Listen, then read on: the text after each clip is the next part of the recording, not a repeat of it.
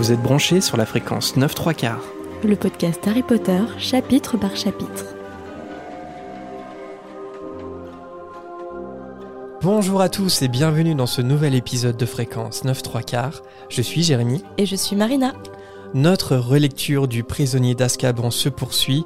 Nous en sommes désormais euh, à la moitié de l'histoire. Un moment crucial où Sirius Black n'est plus seulement une menace qui plane sur le monde de la magie, mais c'est aussi devenu une histoire de revanche personnelle.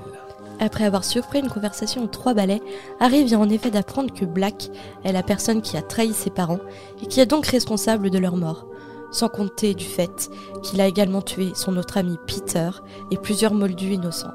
Mais aussi, et surtout, Harry a appris que malgré tout ça, Sirius est son parrain. Beaucoup de choses à digérer évidemment pour notre pauvre Harry, et c'est le moment de comprendre tout le sens des mots de Monsieur Weasley lorsqu'il demandait à Harry de ne pas chercher à capturer Black. Encore faudrait-il que tout ça soit véridique. Et les deux premiers volets de la saga nous ont déjà appris à douter de tout tant que ce n'est pas encore la fin. Une chose sur laquelle il n'y a aucun doute néanmoins, c'est le fait qu'on va retrouver comme d'habitude certains de vos hiboux dans la volière en fin d'émission, mais aussi que l'on ne sera pas seul pour suivre ce nouveau chapitre.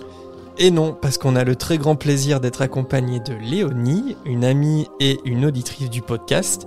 Et on peut même déjà préciser que c'est la toute première auditrice de la fréquence 9 3 quarts, on va y revenir. Euh, C'était donc logique de la recevoir. Salut Léonie, euh, comment euh, que ça va bien? Oui, salut Jérémy, salut Marina, mais ça va très bien. Et vous? Bah oui, ça va, ça va. Ça va très bien, merci. C'est vrai qu'on nous le demande jamais. Merci de Bah oui. demander. Ouais, hein, d'ailleurs, tous les, tous les invités d'avant, vous nous avez jamais demandé si ça allait mieux. hein. Ça va pas très bien en ce moment. hein. Attends que tu demandes, Léonie. Non, mais ça va très bien. Je suis très contente d'être là avec vous. Alors, est-ce qu'on peut expliquer aux auditeurs pourquoi tu es la toute première auditrice? Oui, euh, bah, c'est une longue histoire. Euh, non, mais euh, je, je suis une amie de Marina de base. C'est vrai. en fait, elle m'a emmenée un jour dans un salon à Dijon, Grimoire et Chaudron en 2018, je crois. C'est ça, en ouais. 2018, ouais.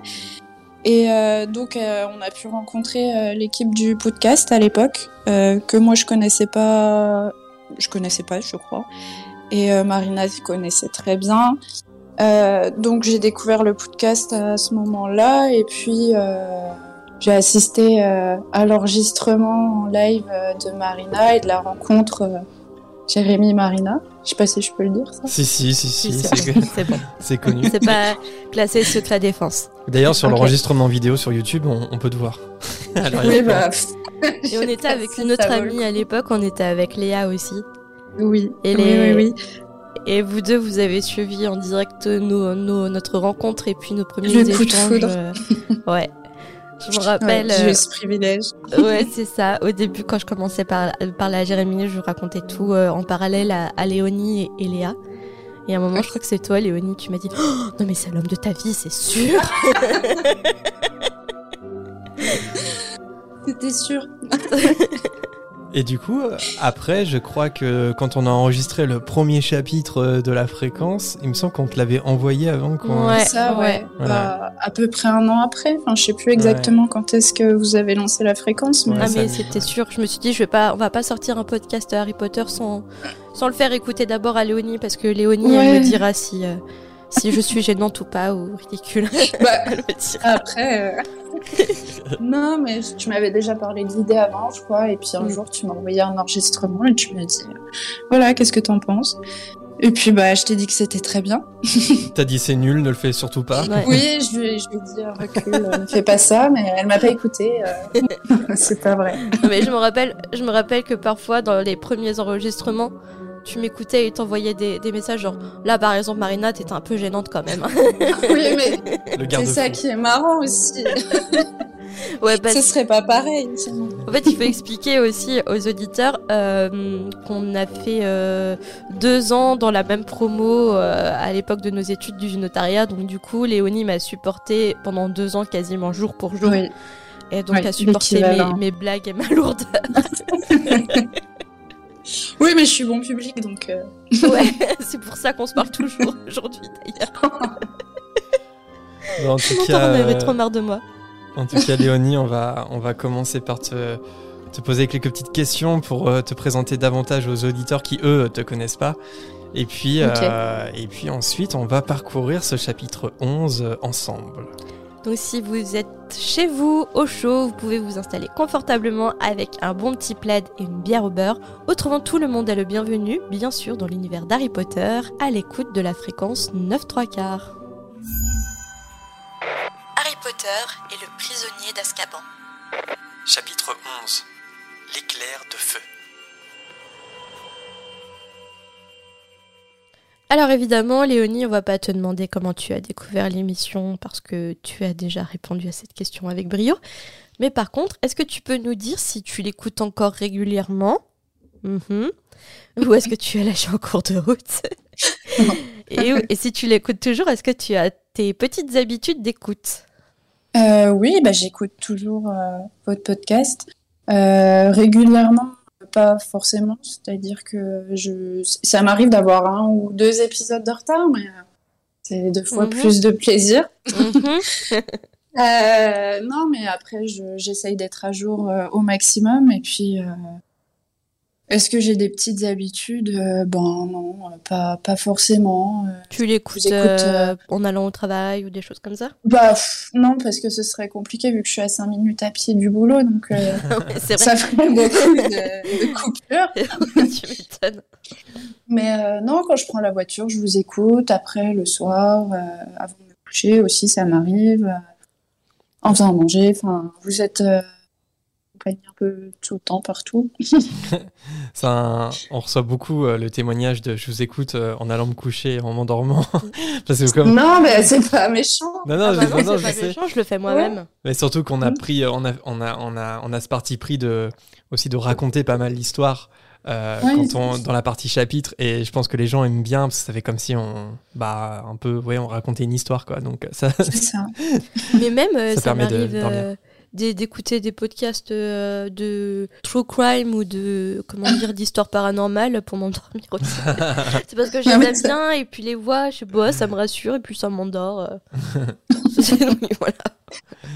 Et euh, Léonie, par rapport à ton, par rapport à Harry Potter, est-ce que tu Oui. peux nous dire comment tu as découvert euh, la saga? Est-ce que c'était par les livres ou est-ce que ça a commencé par les films? Alors moi, ça a commencé par les films, parce que j'avais trois ans, je crois, quand le premier film est sorti. Euh, donc je l'ai pas découvert euh, tout de suite. Euh, c'est en fait euh, c'est mes parents qui avaient enregistré euh, le film quelques années plus tard, peut-être euh, deux trois ans après, euh, sur les vieilles cassettes. euh, je, je sais plus le nom. Les, Les les VHS. cassettes. Les VHS. Oui. Et en fait, je, je ne sais pas comment, je me suis retrouvée devant euh, le premier Harry Potter à 4 ans ou à, ou à 5 ans, je sais plus exactement. Et en fait, ça n'a pas très bien commencé puisque euh, j'ai été. euh, je, je pense que c'est un traumatisme. euh, Trop jeune, trop jeune. Ouais, c'est ça. Et en fait, c'est Touffu qui m'a complètement. je- J'en ai fait des cauchemars pendant plusieurs jours et ma mère a dit euh, c'est fini, on te fait plus regarder ces films. Enfin, elle voulait pas de base que je regarde. Donc euh, ça a plutôt mal commencé euh, avec Harry Potter. Mais euh, après, euh, quelques années plus tard, bah, j'ai commencé à, à revisionner les films, euh, donc, les quatre premiers. et je crois que c'est après avoir regardé le quatrième ou cinquième film, ma mère m'a dit Mais tu sais qu'à la bibliothèque municipale, il y a tous les livres, tu passes à chaque fois devant, pourquoi t'essayes pas de, de lire les livres? Et donc, j'ai lu les livres vers les 11 ans, je crois. Ok. Et puis voilà. Bien vu ta maman. Ben oui. Mais elle n'aime pas Harry Potter. dire. Mais oui, et, et je tiens à préciser que, que même si on est amis, on a une grande différence d'âge. Parce que t'avais 3 ans en fait quand t'as vu le, le film. C'est vrai que ça nous fait prendre un coup de vieux. parce que- Ouais, c'est ça. ouais, ouais. Parce que nous, on était quand même beaucoup plus âgés. Et euh, parce Ouais, que quand je t'ai rencontré, en y repensant, ça fait toujours trop bizarre. On, on se présentait parce que on n'était pas. Parce que moi, c'était une reprise d'études en fait quand je t'ai rencontré. Mm. Et quand je t'ai demandé ton âge, t'avais pas encore 18 ans. T'allais fêter tes 18 Oui. ans, genre 2-3 ans plus tard. Et moi, j'avais quoi 25, je crois. Ben, J'étais la plus jeune de la promo et je crois que toi, Ouais. t'étais la plus La plus, âgée. La la plus mature. La plus... Oui, c'est ce que j'allais On dire. va dire ça. la plus mature, je sais pas, mais en tout cas la plus âgée. Mais, mais oui. Et, et je pense que ce qui nous a rapprochés aussi, c'est un jour, euh, on- tu parlais d'Harry Potter et j'ai fait Oh, t'aimes bien Harry Potter euh, Et tu m'as dit Ah ouais, j'adore Harry Potter. et, et, et tu m'as prêté L'Enfant Maudit. Et du coup, à Ah oui, partir. c'est vrai. mais oui, c'est c'est toi qui, me- qui me l'as Oui. prêté et tout, euh, cette daube. Mais Qu'est-ce que je t'avais dit que. Ouais. Qu'est-ce que je t'avais dit? Ne le lis pas. et, et du coup, c'est comme ça qu'on a commencé à se lier d'amitié. C'était autour d'Harry Potter. C'est beau. Ouais, c'est magnifique. J'en pleure. Ah, moi aussi. Oui, je vous préviens, on risque peut-être d'être insupportable. Non Tu nous arrêtes, Jérémy. Oui, oui. Il est déjà ailleurs. Oui. On va faire le podcast toute seule. Pas grave. je rigole. Et donc, du coup, aujourd'hui, dans, dans ta vie d'adulte, euh, quelle est ta, ta relation à Harry Potter et quelle place euh, ça a dans ta vie aujourd'hui? Euh, bah, je, j'aime toujours euh, autant l'univers d'Harry Potter. Euh, c'est quelque chose qui m'accompagne un peu tous les jours. Euh, Enfin, je, je, je revisionne régulièrement les films, je relis euh, les livres aussi grâce à votre podcast, parce que ça donne envie de relire les livres. Euh, c'est quelque chose que j'ai- j'aime beaucoup en parler.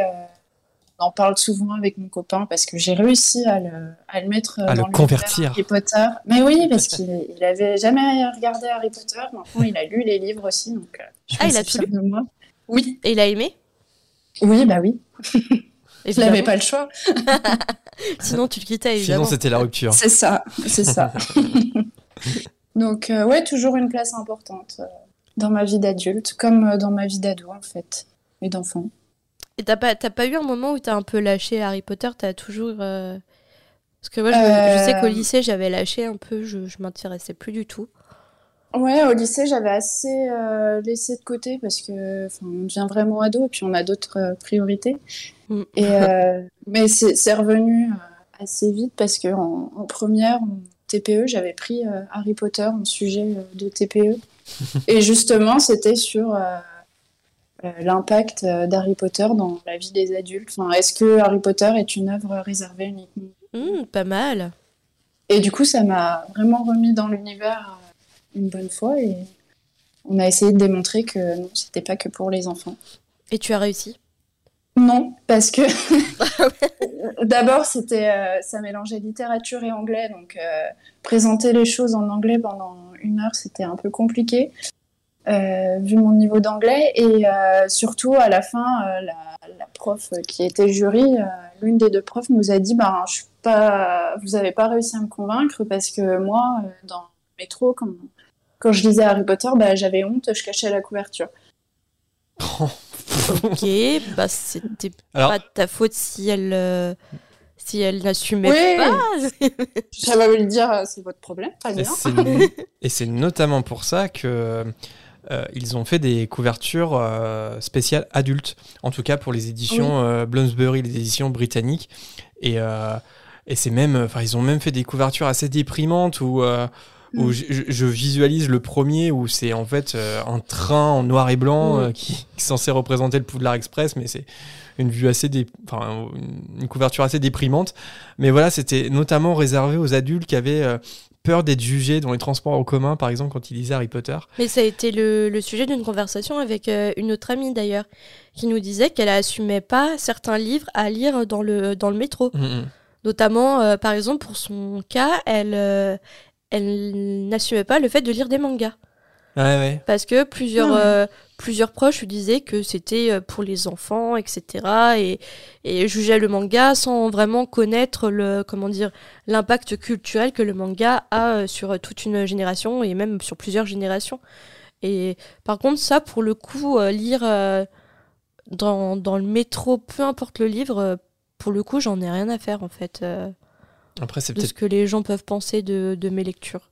En fait, le, les gens qui jugent les lectures des autres, je trouve, enfin, ça m'indigne vraiment. Parce que déjà, le fait de lire, c'est une. euh, c'est comment dire? C'est bien. Mais oui c'est- beau de lire, tu vois. Déjà, déjà le, le fait de lire, je, je crois que les gens lisent de moins en moins. Et déjà, lire, mais peu importe si tu lis du Musso, du Bussy, si tu lis de la BD, enfin. Il y a pas d'âge. Ça, ça ouvre l'esprit, ça, fait, ça fait marcher ta mémoire, l'imagination. Dans tous les cas, ce n'est que bénéfique. Alors, je suis désolée, si c'est pour être qualifié de lecteur, il faut que lire du, du Zola ou du Camus, bah merci, quoi. Franchement, je plains les gens qui se forcent à lire de la littérature classique tous les jours pour paraître hyper intello dans le métro, quoi. Donc, euh, non, moi, je suis. Non, mais euh, je vise personne, mais euh, voilà. Non, mais je sais qu'il y a des snobs au niveau Le coup de littérature. gueule de Marina et- est venu tôt dans l'émission. Hein. Non, mais Vous pas- avez vu mais je me rappelle, j'avais lu un article, je crois, dans Le Monde, où ils étaient hyper snobs par rapport à certains, par rapport à la littérature jeunesse. Ouais. Et le, le fait que les adultes lisaient de la littérature jeunesse. Je, je me rappelle, j'avais tweeté. Et personne ne m'avait retweeté et liké. Mais j'avais poussé Ah, une merde. gueule sur Twitter quand même. C'est normal, t'as 4 followers. Mais, Mais, est-ce euh, que je suis dans Je suis dans les 4 followers. Oui. non, mais c'est c'est vrai que la littérature jeunesse, euh, enfin, en plus, notamment Harry Potter, je, je pense qu'Harry Potter a, a peut-être fait changer les mentalités là-dessus parce que c'est quand même, euh, il y a beaucoup d'adultes aujourd'hui. Enfin, déjà, nous, notre génération Harry Potter, maintenant, on est des adultes et pourtant, on n'arrive pas à lâcher euh, la saga, quoi. Et puis, euh, même à l'époque, je me souviens, euh, nos, nos parents lisaient Harry Potter aussi. Alors, pas les miens, euh, par exemple, mais je sais que y a, je connais plusieurs adultes. Quand moi, j'étais à fond dans Harry Potter, que j'étais ado, et ben les, les, les, les adultes étaient aussi passionnés que moi. Et ça, ça a pris de l'ampleur au fur et à mesure. Et maintenant, avec le mélange des générations, c'est-à-dire que même la génération, je veux dire, adolescente qui a découvert les livres et les films au cinéma, et ben maintenant, on est des on devient parents nous-mêmes et on transmet ça aux enfants. Donc j'ai j'ai l'impression que dans cette transmission entre générations, euh, ça, ça a brouillé un peu plus ces frontières-là et je trouve qu'elles ne s'appliquent pas vraiment à Harry Potter. Néanmoins, c'est vrai, euh, enfin, je, je pense qu'il y a des gens qui peuvent être complexés de lire un Harry Potter dans le métro ou dans le bus parce que si les couvertures sont un peu trop enfantines ou quoi que ce soit. Après, moi, j'ai envie de dire à, à tous ces gens-là, alors c'est plus facile à dire qu'à faire, Mm, c'est sûr. mais euh, ne, ne vous souciez pas du regard des gens. Si vous avez envie de lire Harry Potter, même si vous avez envie de lire une BD de Spirou, mais lisez, c'est le plus important. le métro, de le lire. bus, c'est tellement déprimant. Enfin, c'est ce moment de la journée où c'est le moment du métro, boulot, dodo. On a besoin de s'évader. Franchement, peu importe. Lisez. De toute façon, les gens, ils sont vraiment tous dans leur bulle et, juste profitez de ce moment-là pour euh, vous évader avec votre imagination et lire vraiment le, livre qui vous fait du bien dans ces moments-là et éviter de rater la station de métro simplement. Mais ça m'est arrivé une fois, donc euh, c'est pour ça que je faites attention. Mais même nous, des fois, quand on nous demande. euh, Enfin, ça m'est arrivé moi personnellement. On va me demander Ah, mais tu fais un podcast Tu fais un podcast sur quoi? Et euh, tu vas dire Ah, bah, je fais un podcast sur Harry Potter. Et des fois, il peut y avoir une réaction un petit peu Ah bon, mais. euh, Ah ouais. Harry Potter, mais Ah, c'est- quoi Pourquoi tu parles d'Harry Potter? Voilà, il peut y avoir une réaction un peu euh, étrange, un peu euh, incom- d'être incompris en fait quelque part, mais mais peu importe. euh, finalement, euh, des, des fois, j'arrive même à convaincre des gens qui, je leur dis, mais en fait, il y a plein de choses à dire sur Harry Potter. Alors certes, c'était à destination, c'était des, des livres jeunesse, euh, mais ça a commencé comme des livres jeunesse, mais ça a complètement dépassé ces frontières-là. Même les films, hein, j'ai envie de dire les films. alors certes, les deux premiers, ce sont des films de Noël. franchement, revoyez les autres. Enfin, les, Mm. les films Harry Potter sont pas que des films pour enfants. En tout cas, passer un certain cap, je dirais dès le troisième, c'est- c'est déjà plus des films pour enfants. Donc euh, voilà, Je- j'ai l'impression qu'Harry Potter a quand même aidé un petit peu à, à élargir les frontières. Mais même s'il y a du travail à faire, et notamment parce qu'il y a des gens qui sont complexés, c'est vrai. Mais j'ai une anecdote trop belle, c'est une amie qui avait lu la saga en même temps que sa grand-mère. Elle lisait le, le livre et ensuite euh, elle le prêtait à sa grand-mère et euh, elle se partageait le- la saga. Et je trouve cette anecdote euh, trop belle parce que là vraiment c'est vraiment intergénérationnel et, et sa grand-mère elle a vraiment adoré la saga donc euh, je trouve ça magnifique comme anecdote. Puis on le voit sur les auditeurs, on a des, on a des auditeurs vraiment de tout âge. On, a on va avoir des enfants qui sont très jeunes, qui découvrent Harry Potter, par exemple, qui ont vu les films, qui n'ont pas encore lu les livres. Et puis euh, on a aussi des gens qui sont encore plus âgés que nous, si je puis dire, qui, euh, qui euh, ont, ont connu la sortie des livres en étant eux-mêmes adultes à l'époque, et pourtant qui continuent en fait d'être alors soit nostalgiques ou soit en- encore passionnés au jour le jour par rapport à cette saga. Donc voilà, il n'y a pas d'âge, il n'y a pas de... Y a, il y a vraiment pas d'âge, quoi. Donc, euh, n'ay- n'ayez pas peur d'aimer Harry Potter, quel que soit votre âge. Et enfin, Léonie, si, si tu devais choisir un livre Harry Potter, un film et un personnage, lequel euh, tu choisirais à chaque fois? Euh, c'est compliqué comme question. Je sais. mon film préféré, c'est Harry Potter et le prisonnier d'Azkaban. J'ai l'impression que c'est le film qui revient le plus en tant que film préféré. Euh, parce que j'aime beaucoup le réalisateur. Euh, je, trouve qu'il a très bien adapté euh, le film. Il y a une vraie mise en scène et l'intrigue est, l'intrigue est vraiment bien, bien faite, je trouve. Il y a plein de petits détails dans, dans, le film qui me font l'aimer encore plus. après, j'aime bien aussi Harry Potter et l'Ordre du Phénix en film. En livre préféré, je je sais pas trop. Euh, je, je, pense que c'est Harry Potter et le prince de sang mêlé. Ok. Euh, parce que j'ai bien aimé le fait de, de, retourner dans, dans la vie de, de Tom Jedusor. Euh, mm. J'aime beaucoup ce livre et, euh, et d'ailleurs c'est le film que j'aime le moins en fait. Euh, peut-être parce que du coup c'est mon livre préféré.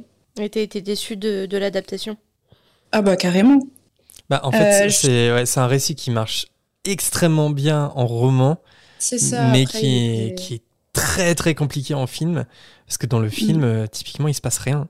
Enfin, pour un film. Il y a un manque de dynamisme. Ouais, pour un film, il se passe rien. Dans, dans, un livre, il se passe énormément de choses. Dans un livre, il se passe rien. Ça. Dans un film, pardon. Ouais. Puis le film, je, enfin, les, les amourettes sont, sont vachement plus développées que les souvenirs de Voldemort et je, j'ai beaucoup de mal avec ce film. Ouais.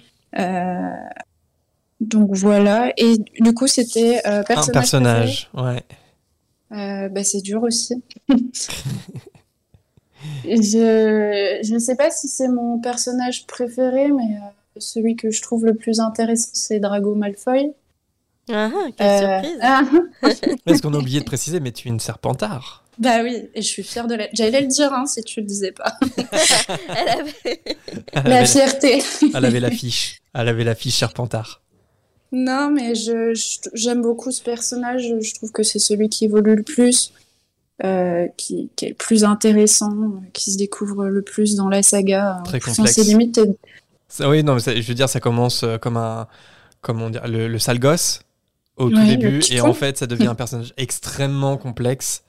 C'est ça. Et euh, ouais. Et je- j'aime bien la famille Malfoy. en. Alors, tu aimes bien la famille j'ai- Malfoy, pourquoi? Je j'aime bien Narcissa, son côté très protecteur euh, avec Drago. Euh, après Lucius, ben c'est c'est un con, oui, mais je j'aime beaucoup. Après, j'ai tendance à, à préférer euh, les méchants. Les bad guys, ouais. les, les, les- les antagonistes, je préfère largement. Je les trouve plus intéressants dans les fa- sagas. c'est fascinant, les méchants. Oui, c'est ça. c'est les personnages les plus intéressants, je trouve. Donc, euh, mais en dehors de Drago, je- je- j'aime bien Luna aussi, qui, qui revient euh, très fréquemment aussi, euh, pour la même raison que tout le monde. C'est le, le personnage qui, je trouve, en plus, elle arrive parfaitement dans la saga quand ça commence à devenir un peu Sombre. sombre. ouais. c'est- elle contraste vraiment bien avec cet aspect-là. C'est vrai, Euh, vrai qu'elle arrive au moment où Voldemort revient, en fait. Bah Et- oui. ouais, Et ouais. puis, sa, sa vision de l'amitié, elle est fidèle à Harry. Enfin, je, j'aime beaucoup ce personnage aussi. Voilà. J'aime bien Fred et George aussi. Et puis. Mais ça fait plus qu'un personnage. si je continue, je vais dire tous les personnages alors. On va finir avec Ombrage et, et Voldemort non, à la peut-être fin. pas. Peut-être pas. Ok, bah merci euh, Léonie, en tout cas d'avoir accepté euh, l'invitation. On est ravis de, de t'avoir pour Bah, ce chapitre 11. Merci à vous. Et euh, chapitre euh, bah, qu'on va commencer, si, euh, si vous le voulez bien. Avec Je ne sais pas, je vais réfléchir. Alors c'est parti. Le chapitre s'ouvre sur Harry qui a repris le passage secret euh, d'Onedux pour retourner à Poudlard, même si euh, il s'en souvient à peine tant son esprit était occupé par les révélations entendues un peu plus tôt aux Trois Balais.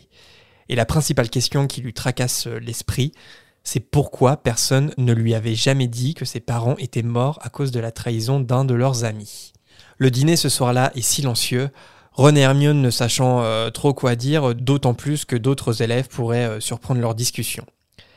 Après le repas, Harry monte euh, directement dans son dortoir, notamment pour éviter euh, Fred et George, qui sont en train de faire exploser des bombes à bouse dans la salle commune. et là, je me dis, mais est-ce que, ça, est-ce que ça fait rire les autres, ce genre de blague de Fred et Georges Parce que. C'est sûr que non. À force, ils doivent être lourds. euh. bah, en plus, pour moi, des bombes à bouse, c'est un peu des boules puantes. Ça doit. Ouais, je pense, ouais. Donc, en, en gros, la blague, c'est. euh, c'est de mettre des boules puantes partout dans la salle commune. Je pense que ça fait rire que, quoi. Euh, je crois qu'au lycée, ça nous est déjà arrivé que certains euh, mettent des boules puantes dans les salles de classe ou des choses comme ça. Et sincèrement, c'est pas drôle parce que ça pue tellement que. C'est affreux. Et ça met tellement longtemps à partir que tu es obligé Mm. de faire court avec cette odeur, quoi. Donc, non, je pense que ça fait pas rire tout le monde. ça. Ça doit schlinguer là-dedans, dans la salle commune. Schlinguer. ça va schlinguer. En fait, euh, si Harry est pressé de rejoindre son lit, c'est aussi pour consulter l'album photo que Hagrid lui avait offert à la fin de sa première année. Il s'attarde sur une photo de mariage de ses parents, et à côté d'eux, Harry en est sûr, se trouve leur témoin Sirius Black.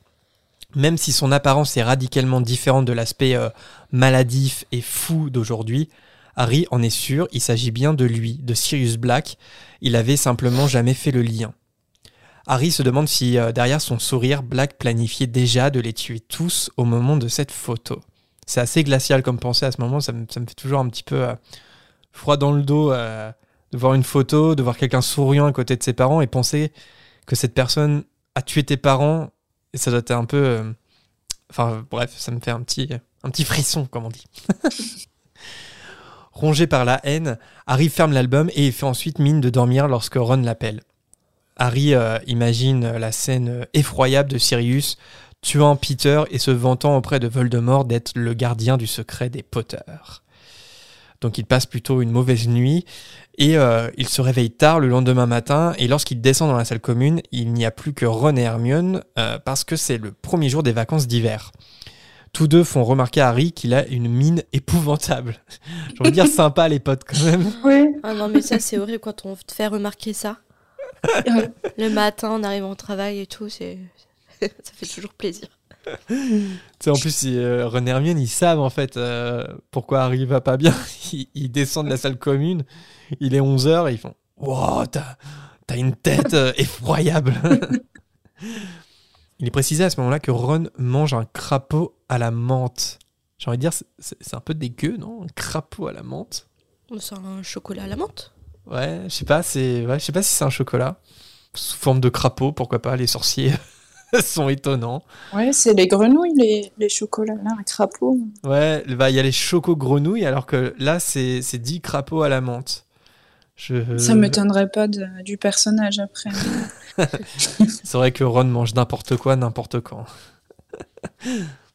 Hermione et Ron euh, cherchent à entamer une discussion avec Harry, principalement pour le dissuader de faire une bêtise, c'est-à-dire en gros essayer de retrouver Black. Ron ajoute comme argument que Black ne vaut pas la peine qu'on meure à cause de lui. Et là j'ai envie de dire encore une fois, une discussion euh, tout à fait normale pour des ados de 13 ans. Harry leur explique alors qu'il entend euh, les cris de sa mère à chaque fois qu'un détraqueur s'approche de lui.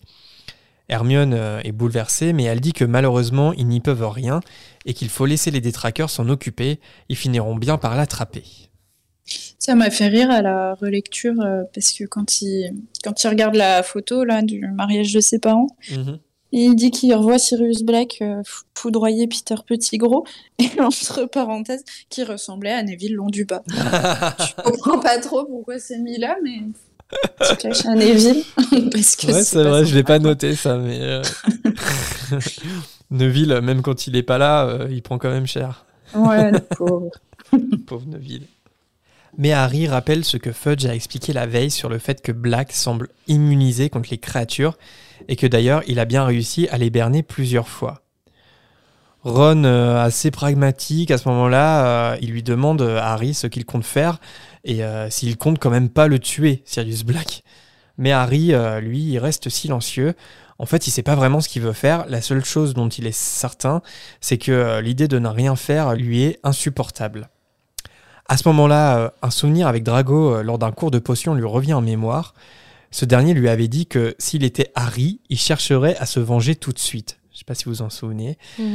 C'est sans doute euh, le père de Drago, qui avait dû euh, lui raconter ce qui s'est passé, alors que lui, Harry, il était toujours dans l'ignorance euh, de sa propre histoire, ce qui a le don de l'irriter encore plus quand il y pense.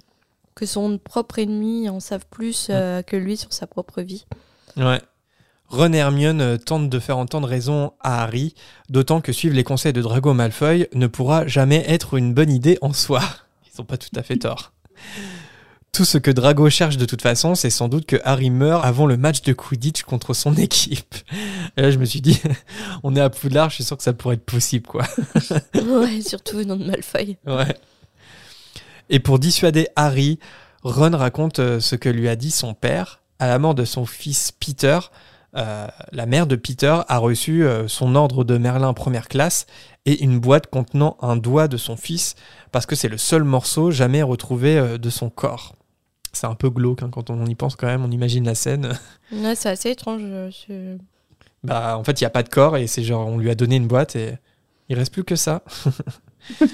et c'est là aussi, on a, on a pas mal parlé de Peter Pettigrew à l'épisode précédent, mais là je me suis dit mais non seulement c'est désolé mais c'est un enfoiré de A à Z par rapport à ses amis, mais je me demande c'était quoi son rapport, son, son lien avec sa mère, Mm. parce que c'est incroyable ce qu'il inflige à sa mère. Il fait croire qu'il est mort. euh, le doigt qui se coupe, euh, c'est sa mère qui le récupère.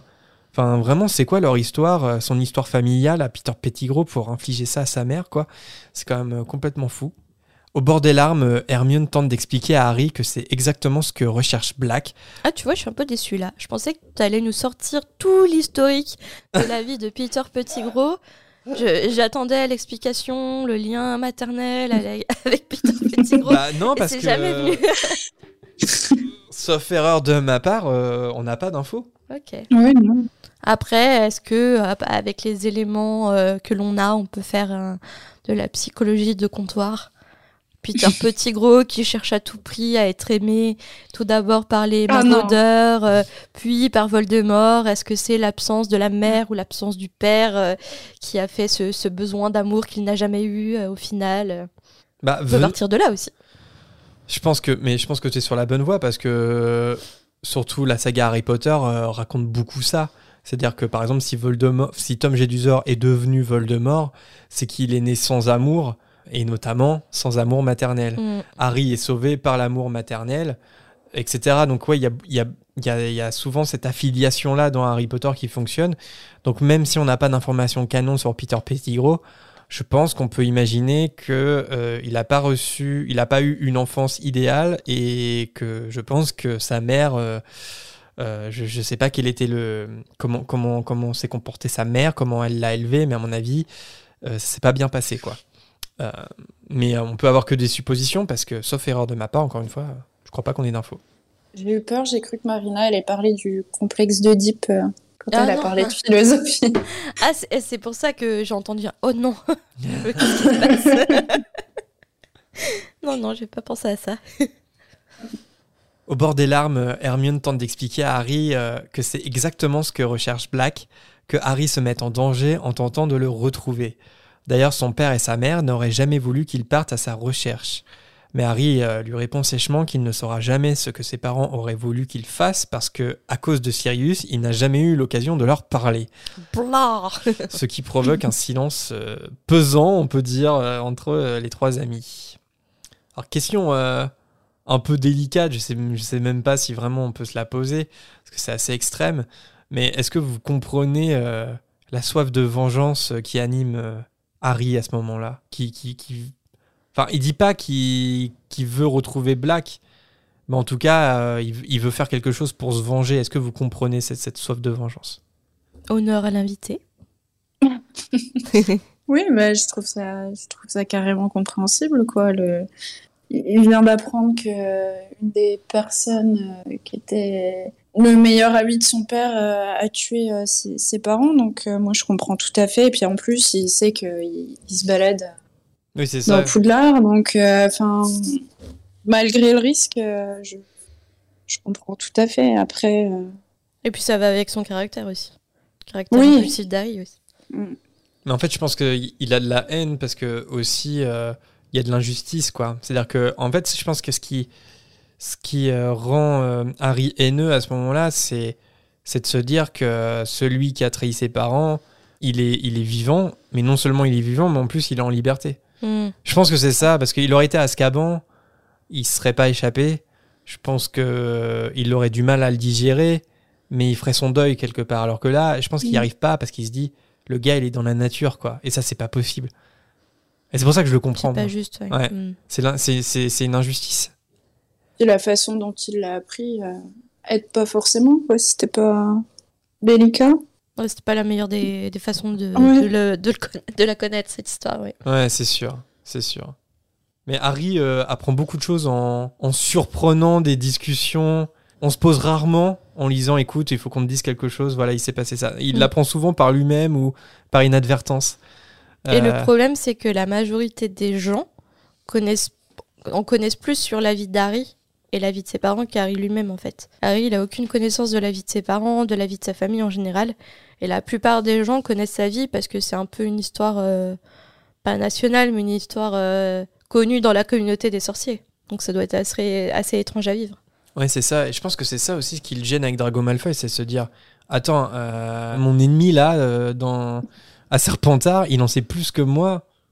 Pourquoi il en sait plus que moi? Enfin, je, Mhm. je comprends quoi, que, que ça l'énerve au plus haut point. Et puis, euh, puis oui, tout ce qu'on dit, c'est, c'est aussi la problématique euh, de sa relation avec euh, Dumbledore. Parce que Dumbledore, c'est Ouais. beaucoup de choses, mais il lui révèle rien, quasiment. En tout cas, il fait en sorte que Harry apprenne les choses par lui-même. Et c'est bien qu'il va s'en vouloir, en fait. Euh, il va y avoir toute cette, euh, toute cette conclusion dans l'ordre du Phénix où Harry va complètement péter un câble contre Dumbledore et Dumbledore va dire euh, oui, euh, j'avoue, j'aurais dû te mettre au courant. et puis euh, en plus, à ce moment-là, il lui dit, il lui fait un mea culpa en disant je t'ai protégé, je trop protégé en, en te révélant, en te révélant pas certaines choses. Mais en- à ce moment-là, il, il, il pourrait lui révéler des choses qu'il lui dit pas. Donc il continue en fait. Mais c'est Dumbledore quoi. C'est vrai qu'il y, a- il y a cet aspect-là, c'est que cet aspect où tout le monde connaît ton histoire, mais en fait toi-même tu, tu connais même pas ton histoire en fait. Ça doit être assez dur à Le vivre. Mm. point. Mais euh, je, je trouve ça assez étonnant, moi, que Drago, il lui ait pas balancé euh, toute la vérité, quoi. S'il savait, euh, pourquoi il lui a pas dit clairement Il faisait des sous-entendus. euh, Enfin, connaissant le personnage de Drago, je trouve ça étonnant, moi, qu'il lui ait pas dit directement. Peut-être pour le torturer. Tu Ouais, vois, mais en le disant. un peu, euh, Mmh. Ouais. pour le torturer un peu plus, en fait. Ouais, peut-être. Parce qu'en lui disant directement, ben, il l'aurait, enfin, il l'aurait effrayé, quoi. Enfin, je, je sais pas. Oui, parce qu'il doit se douter que Harry ne connaît pas la vérité. Oui, Son père a dû lui je dire pense. ne le dis pas. Mm. Enfin, je sais pas si Lucius Malfoy sait que Harry ne sait pas, mais, mais j'imagine que oui. Je pense que Lucius dit euh, ne t'en vante pas, euh, Drago, ou quelque chose comme ça. euh, tu sais, je vois bien. Et euh, Ne t'en vante pas, euh, Drago. est-ce que j'essaie d'imiter Lucius Malfoy Ouais. C'est ça ta, ta voix de père, euh, comment dire, hyper euh, Autoritaire. autoritaire, ouais. Ne t'en vante pas, Drago. Bah, Je vois bien Lucius ordonner à son fils ce genre de choses, tu vois. Ne te vante pas de, de vivre dans un manoir et, d'être le fils d'une des familles de mange-morts les plus réputées du pays. et, et Hagrid, s'il avait un enfant, il lui dirait comment? Ne te mange Mon Dieu, Harry, il est bourré là, Grid. il est pas encore là. mais ne te vante pas, n'est-ce pas? Ne te vante pas. Ça, ça fait longtemps. Hagrid Le Pen, ça fait longtemps. Oh.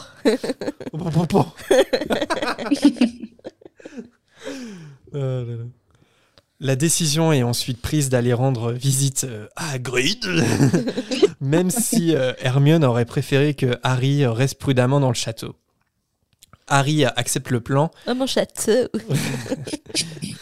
Harry accepte le plan parce qu'il a bien l'intention de demander à Hagrid pourquoi il ne lui a jamais parlé de son lien avec Sirius Black. Arrivé devant la cabane, Ron frappe mais la porte ne s'ouvre pas. Pourtant, ils entendent à l'intérieur quelqu'un qui gémit. Ils insistent. oui, c'est vrai qu'en le disant comme ça. N'ouvrez pas les enfants. ça va vous marquer à vie. Et là, il y a McGonagall qui. sort- Oula Ah non Il y a McGonagall qui... McGonagall, non, pas toi. Chourave. Il y a Chourave qui sort de... tu sais, qui, qui sort de la cabane en remettant, tu sais, comme ça, un peu, un peu Oh, débraillé. non. Harry, Ron, Hermione, bonjour. Oh, quelle horreur. Bon, bref, malgré le danger, euh, ils insistent euh, en appelant Hagrid, qui finit par leur ouvrir. Il est seul, hein, il n'y a pas de souci, il est tout seul. Mais euh, par contre, s'il y a un souci, parce que euh, son visage est rempli de larmes. Ron et Hermione viennent au secours de Harry lorsque Hagrid se jette dans ses bras. Euh, il est dans tous ses états, Hagrid, et euh, il leur demande s'ils sont au courant. Alors tous trois euh, parviennent péniblement à, faire asseoir euh, Hagrid sur une chaise à l'intérieur, et euh, Harry trouve une lettre ouverte sur la table. Il la lit euh, à voix haute. Elle est signée par les membres du conseil d'administration de Poudlard. La lettre confirme la non-responsabilité de Hagrid dans l'incident avec Buck, mais néanmoins, la plainte de Lucius Malfoy contre l'hippogriffe est retenue et Hagrid est donc convoqué à une audience auprès de la commission d'examen des créatures dangereuses le 20 avril, pour être précis. Il doit venir accompagné de son hippogriffe et en attendant, la créature doit être attachée et isolée dans un enclos. Alors, on, parlait d'injustice tout à l'heure. Moi, c'est vraiment pendant tout le chapitre, j'ai subi l'injustice du monde de la magie, encore une fois. parce que là, c'est vraiment n'importe quoi ce conseil d'administration, quand même. hein, parce que ça semble euh, aussi corrompu que le ministère de la magie. Et je pense que c'est encore plus corrompu. euh, parce que euh, clairement, Lucius Malfoy, ça a l'air d'être un tyran qui tire les ficelles et en gros qui, qui gère euh, le conseil d'admi- d'administration comme un, comme un tyran, quoi, comme un dictateur. Et globalement, quand on pense là, à la lettre qu'il reçoit, c'est injuste et surtout c'est hyper incohérent parce que ça dit que Hagrid il est pas responsable. Donc sous-entendu, en tant que prof, il a fait le taf, c'est-à-dire qu'il a bien expliqué les dangers euh, et que les élèves étaient au courant. Mais d'un autre côté, la créature elle est quand même soupçonnée d'être dangereuse ou d'être euh, anormale ou d'avoir un problème.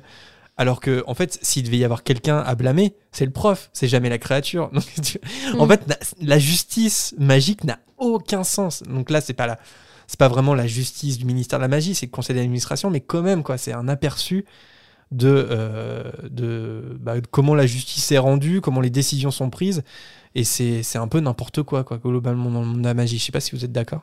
Non, mais oui, carrément.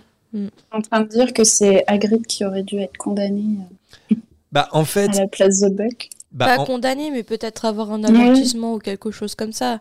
Pas Azkaban, par exemple. Bah, c'est vrai qu'on se disait par exemple, euh, c'est c'est toujours, c'est toujours délicat de, de savoir vraiment euh, est-ce que par exemple c'est dangereux de faire étudier les hippogriffes à des troisième années? Parce que le, le danger est tellement relatif à Poudlard. Je veux dire, euh, les élèves ils jouent au Quidditch quoi. Donc à partir de ce moment-là, ils s'envoient des cognards dans la tête. Donc qu'est-ce qui est dangereux, euh, qu'est-ce qui est pas, qu'est-ce qui est dangereux ou pas dans le monde des sorciers, c'est un peu difficile à déterminer.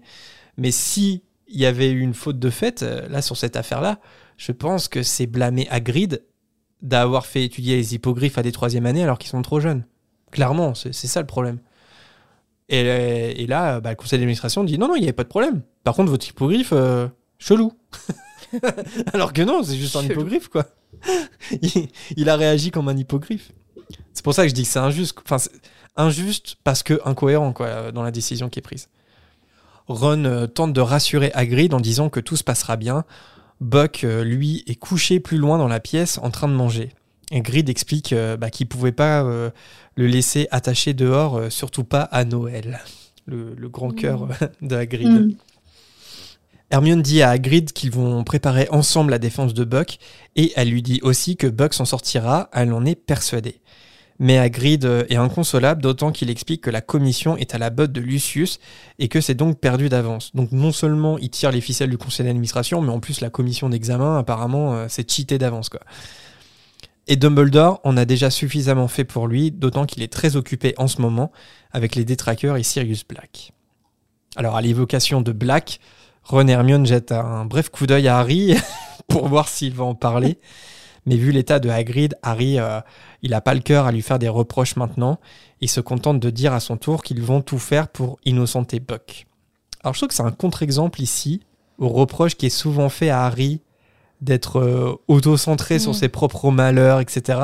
c'est la preuve quand même qu'il sait faire la part des choses et se mettre à l'écart quand c'est nécessaire. Et, et là, il fait bien de le faire hein, quand même. C'est vrai. Je sais. It's true. Ron propose à Hagrid euh, une tasse de thé. et là, Harry le regarde bizarrement. Qu'est-ce que tu fais? Et euh, Ron, Ron dit que c'est ce que, ce que fait sa mère quand quelqu'un ne se sent pas bien. Sa mère sert toujours le thé.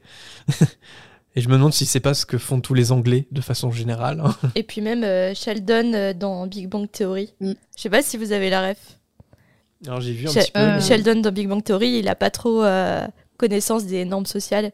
Et par exemple, quand Penny va pas bien, il fait Est-ce que tu veux une boisson chaude? Ma maman m'a appris qu'il faut toujours proposer une boisson chaude quand quelqu'un ne va pas bien. Et en sachant que les, les scénaristes de la série sont des gros fans d'Harry Potter, peut-être que c'est un Ah ouais petit clin d'œil à Ron. C'est pas impossible, ouais. Ouais, C'est des gros fans d'Harry Potter. Ouais, il y, a y plusieurs allusions à Harry Potter dans, Big Bang Theory. Ouais, j'avais un peu zappé ça, c'est vrai. D'ailleurs, euh, moi aussi, euh, le thé, euh, ça, me, ça me rassure. D'ailleurs, euh, là, je suis en train d'en boire un, comme souvent quand on enregistre. C'est bien, Jérémy. J'avais envie de raconter ma vie.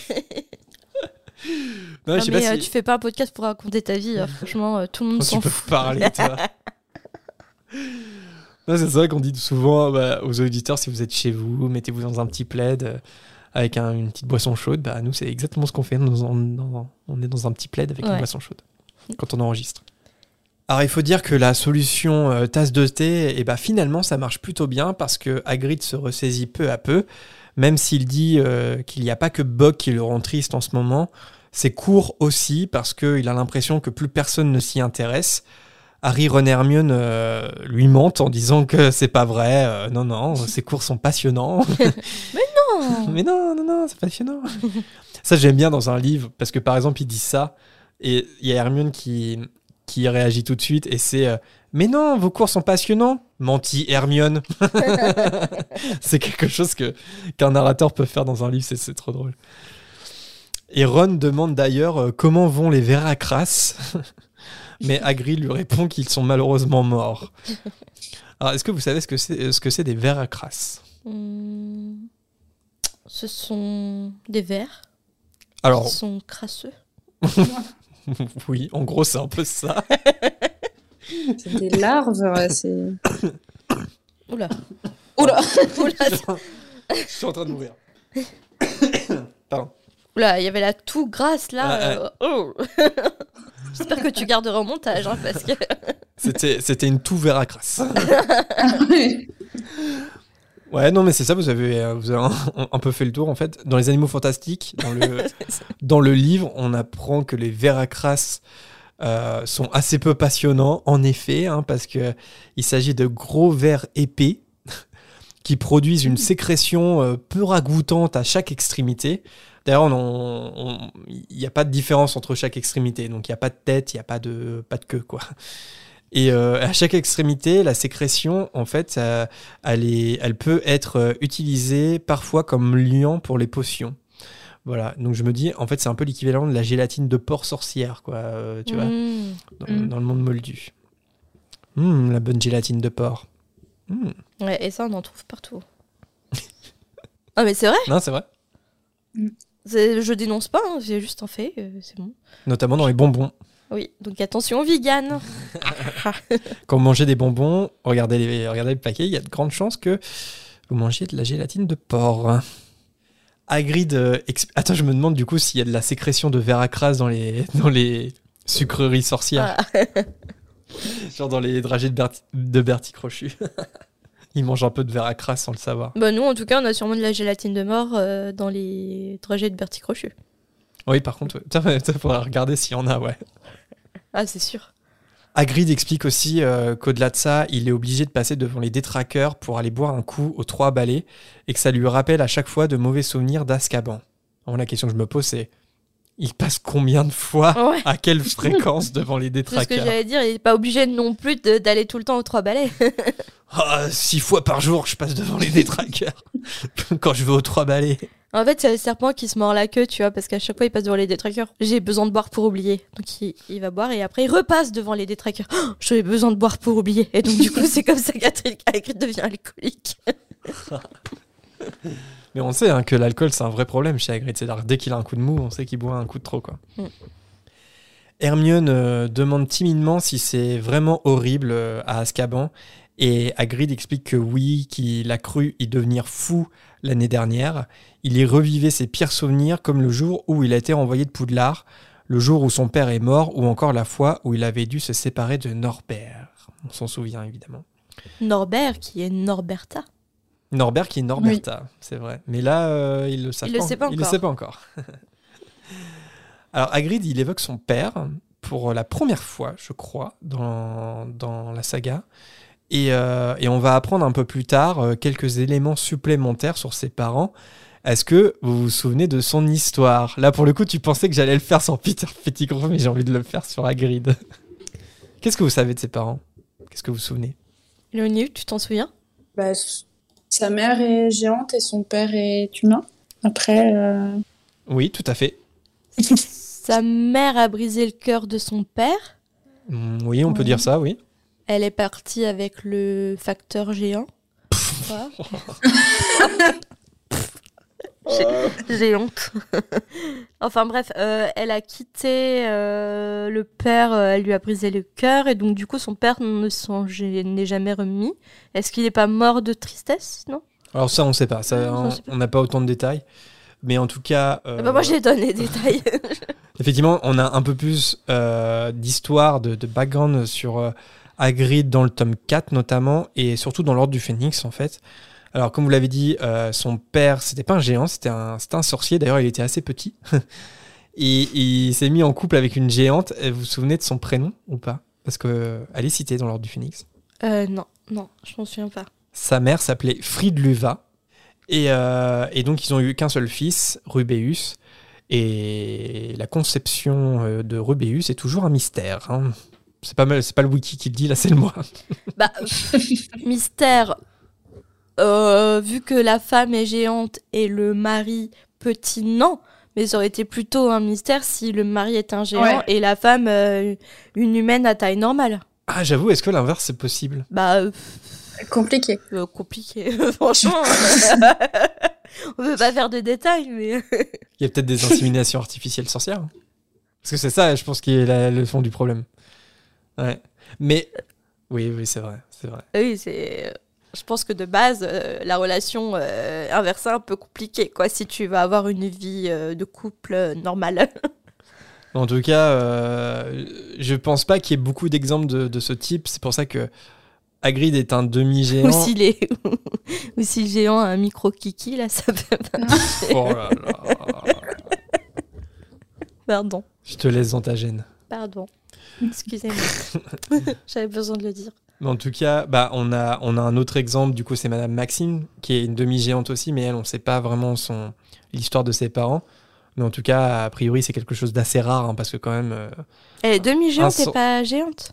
Elle est... Non, non, elle est demi-géante, Madame Maxine. Attends, les géants, ils sont... Oui, c'est vrai, c'est ouais. c'est impossible, tu vois. Et puis... euh, Et puis ils ont des instincts, euh, tu vois, genre ils sont pas aussi développés que les sorciers, ouais. donc euh, donc ça marche. euh, je pense que c'est un, c'est rare, deux, ça marche pas. Et euh, en tout cas pour les parents de Hagrid, ça a pas du tout marché puisque, bah, comme vous l'avez dit, donc sa mère Fridluva, elle a quitté le père de Hagrid euh, quand Hagrid avait 3 ans. Voilà. Il est dit qu'à 6 ans, Rubéus était déjà capable de soulever son père. Et euh, il est malheureusement décédé quand Hagrid était en deuxième année à Poudlard. Donc il a, il a perdu ses parents euh, assez jeunes, quoi. C'est là aussi où on peut voir un peu un lien entre Hagrid et Harry, parce que même si Hagrid n'est pas proprement parlé orphelin, enfin, bon, deuxième année, euh, si à 12 ans, il avait plus aucun de ses parents, sa mère était toujours en vie, Oui. mais bon, euh, il avait aucun contact avec sa Mm. mère. C'est, il y a quand même un lien qui, se- qui se crée ici. Et, euh, et on apprend aussi dans l'ordre de Phoenix qu'une fois retournée auprès des géants, Fridluva, elle a eu un autre enfant, Groupe, donc le demi-frère de Hagrid, que Hagrid ramène après sa mission pour l'ordre et qu'il cache dans la forêt interdite. Et euh, on ne sait pas trop quand, mais euh, on apprend que sa mère, elle, euh, Fridluva, elle est décédée à ce moment-là. En tout cas, au moment de l'ordre du Phénix, elle est décédée. Parce que quand Hagrid fait cette mission pour l'ordre du Phénix, pour aller, pour tenter de convaincre les géants de rejoindre le camp de Dumbledore, euh, bah évidemment, il a accepté, mais il a accepté aussi dans l'idée que peut-être il reverrait sa mère. Et euh, il a appris que sa mère était morte, mais à la place, eh ben, il a rencontré son Il a demi-frère. gagné un frère. Voilà. Et quel frère? Mais quel frère, on se souvient. Alors Hagrid était tellement mal à Azkaban euh, qu'il explique euh, ben, en fait qu'il espérait mourir dans son sommeil. Alors, euh, on parlait d'injustice du monde de la magie. On pourrait aussi parler des droits de l'homme hein, euh, dans le monde sorcier parce que Je crois que ça n'existe pas. visiblement les conditions euh, de, dans, la, dans la prison d'Azkaban, euh, c'est quand même quelque chose. hein. Hagrid explique que les détraqueurs n'ont que faire de la culpabilité au nom des sorciers, que la seule chose qui compte pour eux, c'est doter tout le bonheur présent chez leurs victimes. Et du coup, euh, Hagrid, après avoir reçu la lettre de la commission, il a envisagé le fait de cacher Buck et donc de violer la loi, mais il s'est ravisé assez rapidement parce qu'il veut plus jamais retourner euh, à Azkaban, justement. Et c'est horrible ce moment parce que il il y, a de l'injustice, il n'y a pas de droit de l'homme, clairement, dans cette prison. Et en plus, euh, Hagrid, il a été enfermé à Azkaban l'année dernière pour rien, sans aucune preuve. Enfin, c'est ça Mm. où aussi, euh, c'est particulier le monde de la magie. Donc il me fait vraiment de la peine, quoi, Hagrid, dans ce passage. Après la visite à Hagrid, Harry décide de mettre au second plan sa vengeance. À partir de maintenant, il va tout faire pour aider Hagrid à se défendre devant la commission d'examen des créatures dangereuses. Et pour ça, un seul moyen, se plonger dans les manuscrits poussiéreux de la bibliothèque pour trouver des affaires similaires. Mais malheureusement, peu d'affaires se sont bien terminées pour les créatures mises en cause. Pareil, euh, pas de droit de l'homme et je pense qu'il n'y a pas de protection, euh, de société protectrice euh, des animaux euh, dans le monde des sorciers. Non, je pense pas. Bah, ça va devenir le combat de, D'Hermione pour les elfes. pour les elfes, par exemple. Ouais. Parallèlement aux histoires glauques dont les pauvres créatures sont les victimes, l'ambiance de Poudlard est à Noël. Le matin du 25 décembre, Harry est réveillé par un oreiller jeté gracieusement par Ron. Au milieu des fameux pulls tricotés par Madame Weasley et autres présents concoctés affectueusement par Molly, il y a euh, un paquet étroit et dedans, ce n'est rien d'autre que l'éclair de feu. The Firebolt. le fameux balai qui a tant fait rêver Harry sur le chemin de traverse. Il n'y a aucune carte qui accompagne ce merveilleux cadeau, mais qui a bien pu lui offrir ça? Ron suggère dans un premier temps Dumbledore, mais Harry lui fait remarquer que, par exemple, dans le cas de la cape d'invisibilité, Dumbledore il lui a pas vraiment offert puisqu'il n'a fait que transmettre la, carte qui, la cape qui avait appartenu à son père. Parce que dépenser des centaines de galions pour un élève, même pour Harry Potter, euh, ça la fout mal niveau favoritisme. Déjà que c'est un peu le chouchou de, de Dumbledore. Et McGonagall, mine de rien, quand même, Ouais, parce qu'on parle de Dumbledore, mais c'est McGonagall hein, qui lui a acheté euh, Ouais. son précédent balai. qui lui a donné le poste d'attrapeur, Ouais. euh, donc euh, elle a fait beaucoup de choses pour lui. Oh, le chouchou Ron pense alors à Lupin. Même malade, il n'était pas à l'infirmerie, puisque Ron s'est occupé à nettoyer les, bassins comme guise de, punition donnée par Rogue euh, la dernière fois. Et pendant qu'il faisait sa punition, il a constaté l'absence de, Lupin. Donc il a très bien pu s'éclipser sur le chemin de traverse pour acheter l'éclair de feu. Et j'ai pensé à un truc totalement bête. euh, la punition de, de, de Ron, c'était de nettoyer les bassines de l'infirmerie. Mais l'infirmerie, c'est pas non plus un hôpital public.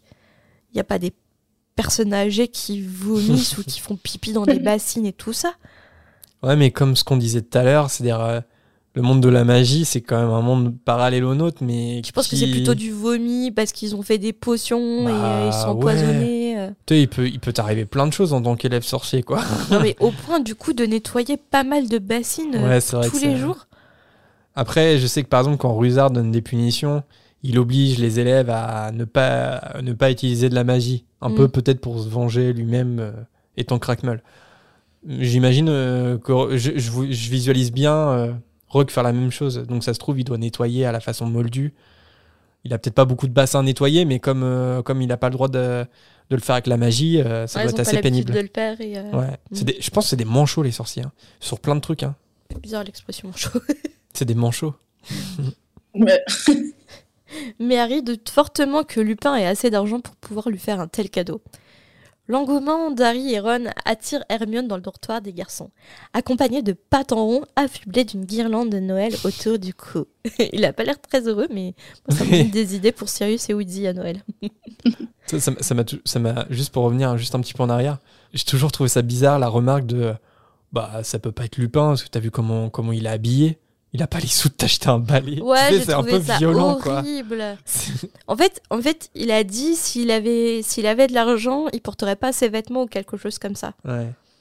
Je trouve ça un peu déplacé comme. euh, C'est Bah, pour ça que j'ai pas relevé. Après, peut-être qu'il fait le parallèle avec sa propre famille, parce qu'il peut-être que Mm. lui, c'est aussi qu'il porte des vêtements d'occasion, etc. Parce que c'est sa famille n'a pas les moyens. Ça, ça va que ça soit Ron qui le dise, je veux dire, parce que si c'est un Drago Malfoy, par exemple, tout de suite, c'est hyper insultant, quoi. Ouais, c'est sûr. Et c'est fait pour être insultant, si c'est Drago qui le dit. Malgré ce que Léonie peut dire sur Drago Malfoy. Non, mais il est, il est pas défendable à ce stade de la saga, donc. euh, Non, mais en plus, là, je lui invente des trucs qu'il a J'arrive. jamais dit, donc. Enfin, ça se trouve, il les a dit, je sais même pas. Et, et Hermione, euh, quand elle découvre l'éclair de feu, les garçons ne s'attendent pas à une telle réaction. Au lieu d'être hyper impressionnée et folle de joie pour Harry, Hermione est un peu suspicieuse. Qui a pu offrir un tel cadeau à Harry sans se faire connaître? Il faut surtout pas qu'Harry monte ce balai. Euh, ouais, ok, il monte pas, mais donc du coup, il est censé en faire quoi alors? Mais Ron n'aura jamais sa réponse, puisque à ce moment-là, Patenron se jette sur l'épaule de Ron, là où se trouve Croutard, et Ron, en voulant donner un coup de pied à Patenron, vise la valise d'Harry qui s'ouvre et qui fait tomber le structoscope qui se met à siffler pendant que Ron hurle de douleur. Ça fait une scène complètement apocalyptique. Furieux, Ron demande à Hermione d'emmener son chat ailleurs, et puis bon, si Harry peut faire taire le scrutoscope, euh, ça serait pas mal aussi. Donc évidemment, l'ambiance joyeuse de Noël s'est évaporée en quelques minutes. Ron est en colère contre le chat d'Hermione, Hermione est en colère après Ron d'avoir essayé de donner un coup de pied à son chat, et en plus, Hermione, elle continue de jeter un drôle de regard sur l'éclair de feu. Là, je me suis posé une question sur le strutoscope. Parce qu'on sait qu'il s'active à cause du croutard. Mhm. Mais est-ce qu'il est pas tout le temps en... Ah oui. Non, non, si, si. Enfin, j'ai un souvenir comme quoi il, il tourne tout le temps. En fait, c'est pour ça qu'Harry le met dans une chaussette, je crois. Oui, c'est ça. Là, après, il va le Oui, mettre oui, dans une chaussette. Et il était caché dans la valise, en fait. Parce Ok. qu'il pense qu'il est défectueux parce qu'il est tout le temps en train de, Ouais, c'est ça. en fait. Oui, c'était dit avant euh, qu'il Mm. tournait tout le temps. Ok. Par contre, contrairement à la salle commune des Gryffondor, dans la grande salle, l'heure est au déjeuner de Noël. La salle a été aménagée pour ne laisser qu'une table au centre de la pièce avec 12 couverts. Un pour Dumbledore, pour McGonagall, Chourave, Flitwick et Rusard, et trois pauvres élèves qui ont l'air tellement mal à l'aise d'être là. Dumbledore accueille les trois amis avec un grand joyeux Noël. Il est tellement enthousiaste par Noël qu'il réussit à faire en sorte que Rogue tire sur la moitié d'un pétard surprise. Et la surprise, qu'est-ce que la surprise? C'est un chapeau pointu surmonté d'un vautour empaillé. Alors évidemment, ce n'est pas sans rappeler la polémique de l'épouvantard. En tout cas, ça ne gêne pas Dumbledore qui le met sur sa tête. J'adore Dumbledore. Et je me suis dit, c'est trop bizarre, les pétards surprises, est-ce que, euh, vu que c'est magique, est-ce que la surprise, euh, comment dire, s'adapte à la, une des personnes qui tire sur le pétard? Ah oui. Tu vois? Ouais, peut-être. Ah, c'est une bonne question. Parce que c'est fou la coïncidence quand même d'un d'un vautour empaillé euh, sur un chapeau. Moi, je vois bien Fred et Georges euh, ancrés euh, dans leur boutique. Sauf que tu sais pas l'objet qui va tomber. Et ça peut être des objets genre super lourds, tu vois. Genre une, une énorme euh, Une enclume. une enclume Le ou truc une boule de bowling, tu sais. t'as du bol ou t'as pas de bol, tu vois.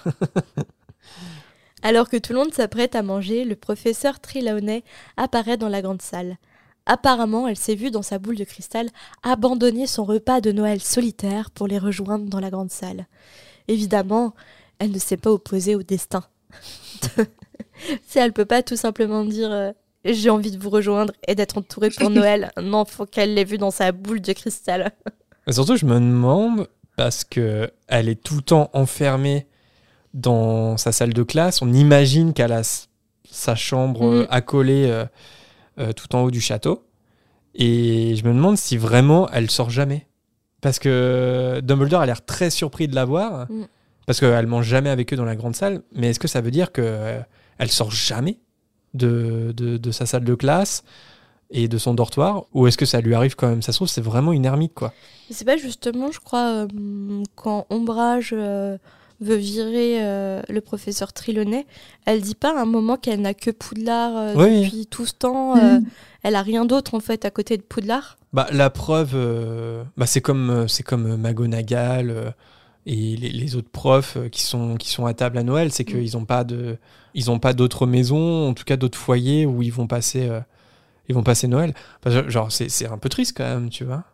C'est un peu triste de dire ça. En fait, euh, Poudlard, c'est leur famille, en fait. Ouais, c'est ça, c'est que des professeurs. euh. C'est pas leur, euh, leur endroit où ils travaillent, c'est c'est leur maison, quoi. McGonagall, on sait pourquoi. Hmm? Un amour, comment dire, elle, elle a eu le cœur brisé et elle s'en est pas remis. Dumbledore, on devine pourquoi également aussi. Euh, Flitwick, je ne sais pas. Fleetwick, on sait pas, mais en tout cas, il est là, ouais. on devine. Rusard, euh, ça se devine, ouais. Et Chourave, euh, non, on ne sait pas. Après, ça peut. C'est- C'est c'est triste de se dire, par exemple, je sais pas, genre que Fleetwick ou Shurav, euh, ils ont pas de famille ou ils peuvent passer Après, Chourave et Flitwick, ils sont peut-être ensemble. Oh Bah, je sais- Ou, Non, Chourave, elle avec avec. Chourave ou euh, Shurav, elle- Rusard avec Flitwick, euh, je sais pas moi. Shurav, elle a gémi aussi dans le de Ah Quelle horreur. Ils ont- Il y a pas que dans la cabane de Hagrid qu'ils ont entendu des choses suspectes. C'est pire que moi là. hein. ouais, j'avoue, je prends ta place là. Et pourquoi Hagrid, il est pas à la table non plus? Bah, il est trop triste, je pense. Ah, c'est une bonne Non. question ça. Est-ce qu'il a encore. euh, Ouais. Je Ça veut dire. il pleure en fait, il boit et il pleure. Ouais, mais il a quand même Il est aux réussi. trois balais. Harry, Ron et Hermione, ils ont quand même réussi à lui remonter un peu le moral. Il est toujours bloqué dans le cercle euh, infini. ah, les détraqueurs, ah, j'ai besoin de boire. Ah, les détraqueurs, j'ai besoin. Ouais, mais Il n'arrive pas à s'en sortir. Ah, mais moi, genre, la vision de Hagrid qui passe, euh, qui passe la soirée de Noël tout seul dans sa cabane, ça me fend le cœur, tu vois. Genre, euh, Mm. j'ai pas envie Avec de savoir. Cro- Oui, mais il y a Croque-Dur Il y a Croque-Dur. qui lui fait des Et câlins. il y a Buck. Et Buck. Oh, pauvre Buck. Et euh, une quarantaine d'autres animaux qu'on Ouais. qu'on ne sait pas. Alors Dumbledore invite euh, Sibyl Trelawney à, à les rejoindre à table, mais quelque chose ne va pas dans le regard euh, de Trelawney. Si elle s'installe à table, il serait 13 Le nombre qui porte malheur. Alors McGonagall, évidemment, avec le tact qu'on lui connaît, l'invite à prendre le risque de s'asseoir. Trelawney lui obéit, même si elle donne l'impression quand même que la foudre va lui tomber sur la tête. Et McGonagall nous lâche une nouvelle punchline. Un peu de trip, Sibyl Je l'imagine très bien le dire. euh. C'est dégueu, les tripes. Mais euh, est-ce que c'est la, la traduction ou pas? Genre un peu de trip, Sibyl, c'est pas un peu genre. Euh, T'as un peu les. T'as pas un peu les guts, tu vois, de, de Ah. t'asseoir et. euh, tu vois, j'avais pensé Ah, à tu ça. penses qu'il y a un jeu de mots Ouais, euh, est-ce qu'il y a un jeu de mots par rapport au, au trip Tu vois, t'as les Hmm. tripes de faire ça? Ok, ah ouais, c'est possible. Toi, t'as un peu Oh de courage. euh, pour- Un, truc qui, qui, euh, qui pouvait pas trop se traduire. Mm, Ouais, mm. voilà. Possible. J'avais pensé à ça, mais je sais pas si, si c'est mon imagination ou pas. Mais en tout cas, elle, la prof de divination, n'en fait pas de cas, puisqu'elle a remarqué que Lupin est absent de la tablée. Dumbledore informe que Lupin est malade, et ça déclenche un débat encore entre McGonagall et Trelawney. Parce qu'après tout, euh, la prof de métamorphose ne comprend pas comment Sibyl n'a pas pu voir l'info avant dans sa boule de cristal. Mais euh, la prof de divination lui dit qu'elle fait souvent comme si elle n'avait pas le troisième œil pour ménager les gens. D'ailleurs, Lupin a été assez effrayé quand elle lui a proposé de lire son avenir. Il sait très bien que son temps est compté parmi eux, pour mettre un terme à ce débat qui ne pourrait jamais en finir, Dumbledore demande d'une voix assez forte à Rogue s'il a bien préparé la potion pour Lupin. Après un bon repas qui a duré près de deux heures, c'est l'heure pour tout le monde de regagner leur quartier. Alors que Trelawney a adopté un comportement qu'on pourrait qualifier de normal durant le repas, quand Ron et Harry se lèvent, elle pousse un cri et demande qui s'est levé en premier. McGonagall euh, réplique que cela n'a aucune importance du moment qu'il n'y a pas de tueur fou qui attend de découper le premier qui sort de la salle.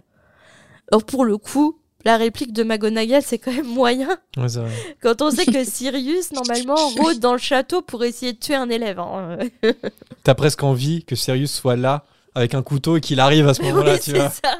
Bah, je pense qu'elle a un peu craqué sur le moment McGonagall. Tu sais, dans une parodie de film d'horreur, c'est ce qui arriverait, tu vois. Mais oui. Alors qu'Harry et Ron s'apprêtent à rejoindre leur salle commune, Hermione reste dans la grande salle car elle doit parler à McGonagall. Mhm. Mhm. Mhm. Après avoir passé l'épreuve du chevalier du catogan bourré, Harry remonte directement dans sa chambre pour prendre l'éclair de feu ainsi que son super nécessaire à balai offert par Hermione et redescend dans la salle commune des Gryffondors. Mais le balai, en fait, il est tellement impeccable, il n'y a rien qui dépasse, il n'y a même pas une petite branche. Donc du coup, il n'a rien à faire à part l'admirer. Et c'est ce qu'il est en train de faire lorsqu'Hermione entre dans la salle commune accompagnée de McGonagall. Et même si c'est la directrice de la maison, ils ne l'ont vue qu'une seule fois dans la salle commune et c'était pour annoncer une nouvelle dramatique. Hermione, de son côté, elle a un comportement un peu bizarre. Elle, prend un livre et en plus, elle le prend à l'envers et elle disparaît derrière ce livre euh, dans un fauteuil. J'aime bien. Elle n'est pas fière, Hermione, en effet, parce qu'elle a raconté à McGonagall que quelqu'un avait envoyé un balai à Harry sans aucun indice sur l'expéditeur. McGonagall décide alors d'emporter le balai avec elle pour vérifier qu'il ne fait pas l'objet de mauvais sorts. Et Madame Bibine et Flitwick vont devoir le démonter. Mais elle rassure Harry en lui disant que l'opération ne devrait pas prendre plus de quelques semaines. Harry est un peu choqué par euh, tout ce qui vient de se passer en une minute. Euh, son balai marche très bien, euh, tout va bien, il comprend pas pourquoi il y a cette réaction disproportionnée. Mais McGonagall lui assure que Tant qu'ils ne sauront pas si le balai est trafiqué, il est hors de question qu'Harry monte dessus. Après le départ de la directrice de la maison, Ron demande à Hermione comment elle a pu tout raconter à McGonagall? Et Hermione, sur un ton de défi, répond à Ron qu'elle et McGonagall pensent que le balai a été envoyé à Harry par Sirius Black?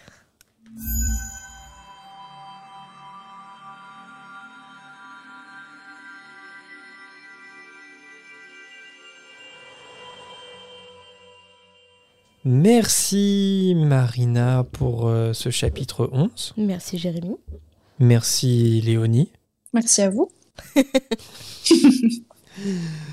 Il est temps de donner un nouveau titre euh, au chapitre, un titre personnalisé et, aussi euh, de sélectionner le personnage qui nous a le plus marqué dans, ce, dans ce passage. On peut commencer, je sais pas, par qui on commence? Honneur à l'invité honneur à l'invité. Est-ce que tu est-ce que as un titre de chapitre personnalisé, euh, Léonie, à nous proposer? Oui, j'avais pensé euh, à, Hermione euh, la balance ou Hermione la Pouki. Hermione la Pouki. C'est Et puis, en personnage, je, trouve que c'est Hagrid, le personnage le plus touchant du chapitre. Oui, touchant, c'est sûr. Mm. Je suis d'accord. Et toi, Marina, si tu devais euh, renommer le chapitre Harry Potter et le prisonnier d'Azkaban, chapitre 11, le Noël de la discorde. Mm. Ouais. Et en meilleur personnage, j'ai choisi Hermione. Parce que, ouais, c'est peut-être une poucave, mais elle prend le risque que ses amis euh, la détestent pour les protéger. Et c'est très très courageux d'avoir fait ça de, sa part. Même si au, final elle a raison puisque c'est bien Cyrus Black qui envoyait l'éclair de feu, mais il n'était pas trafiqué. Mais comme toujours, elle avait raison. Et, peu importe, euh, tout ce qui compte pour elle, c'est de protéger ses amis et peu importe les conséquences. Donc je trouve ça très beau de sa part. Ça rappelle euh, Neville. Ouais. Il, il, faut du courage pour affronter ses ennemis, mais encore plus mm. pour affronter ses amis. Et c'est exactement ce que fait Hermione. C'est vrai. Et toi, et toi, Jérémy? Euh, j'aurais fait, je peux te inspirer, hein. Harry Potter et le prisonnier d'Azkaban, chapitre 11. Un Noël pas si joyeux. Mm-hmm. c'est classique. Non, mais ça marche. c'est très compliqué de faire des jokes un peu sur, euh, sur ce chapitre-là, je trouve. Euh, il est très factuel, je trouve. Ouais, le, ce chapitre, il est il est court et il n'y a pas grand chose à développer, pas grand chose à dire. C'est vraiment une succession de d'actions en fait euh, qui tend vers euh, le comment dire euh, la la confiscation de l'éclair de feu et puis aussi ça introduit bah, l'histoire avec Buck et oui c'est ça. Pour moi c'est vraiment un chapitre de transition mm. où d'un côté il y a la digestion de la révélation qui a eu lieu à la fin du, du précédent chapitre donc Harry qui digère l'information, et puis euh, oui, un nouvel élément de l'histoire qui va, qui va être développé plus tard, à savoir Buck et l'éclair de feu. Mais euh, voilà, ouais, pour moi, on est sur un chapitre un peu euh, transitoire comme ça, euh, mais on est vraiment au milieu de, Mais après, du roman. c'est aussi un peu à l'image de, de l'époque à laquelle se passe le- les faits, parce que c'est au moment de Noël, c'est une période creuse pour Poudlard, il y a quasiment personne dans le château. Donc, euh, donc voilà. Ouais. un- Après, c'est pas mal aussi les petits chapitres où on peut un peu respirer, où c'est moins condensé en informations. euh, C'est sûr. c'est pas mal aussi. Surtout que le précédent était euh, copieux, quoique digeste. Et ton personnage préféré ouais, moi, j'ai, je garderais Dumbledore. Ok. Alors- Pardon. Parce que j'aime bien son, son petit grain de folie.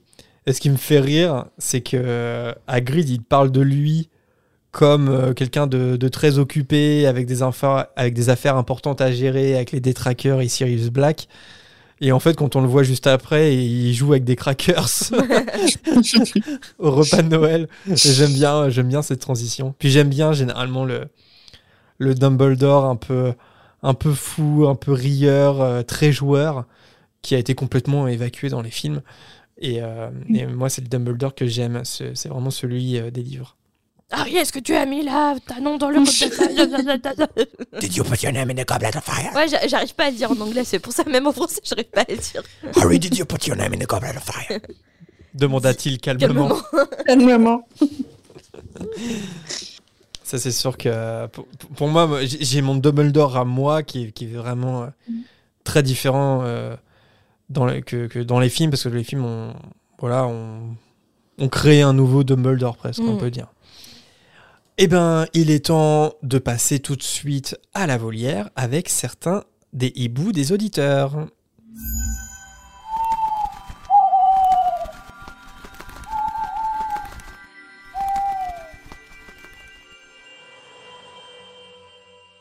Et on passe tout de suite au premier hibou. Il est signé Camille. Salut Jérémy et Marina. Alors voilà, je voulais votre avis sur quelque chose qui me pose question. Dans Harry Potter et la Chambre des Secrets, au moment où on apprend que Ginny a été emmenée dans la chambre, les professeurs euh, envoient à sa rescousse euh, le professeur Lockhart, en sachant pourtant euh, qu'il est incapable de réaliser cette, cette tâche et ce sauvetage, en sachant qu'il est aussi un but de lui-même et qu'il a probablement pas les compétences qu'il veut bien admettre.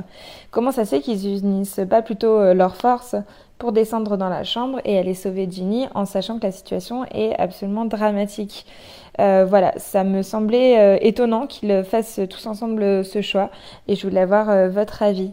Est-ce que c'est pour les besoins du scénario? Voilà, je me le demandais. En tout cas, merci beaucoup pour tout ce que vous faites. J'adore votre fréquence et longue vie à la fréquence 9 quart. Gros bisous Merci beaucoup Camille pour ton hibou et tes compliments.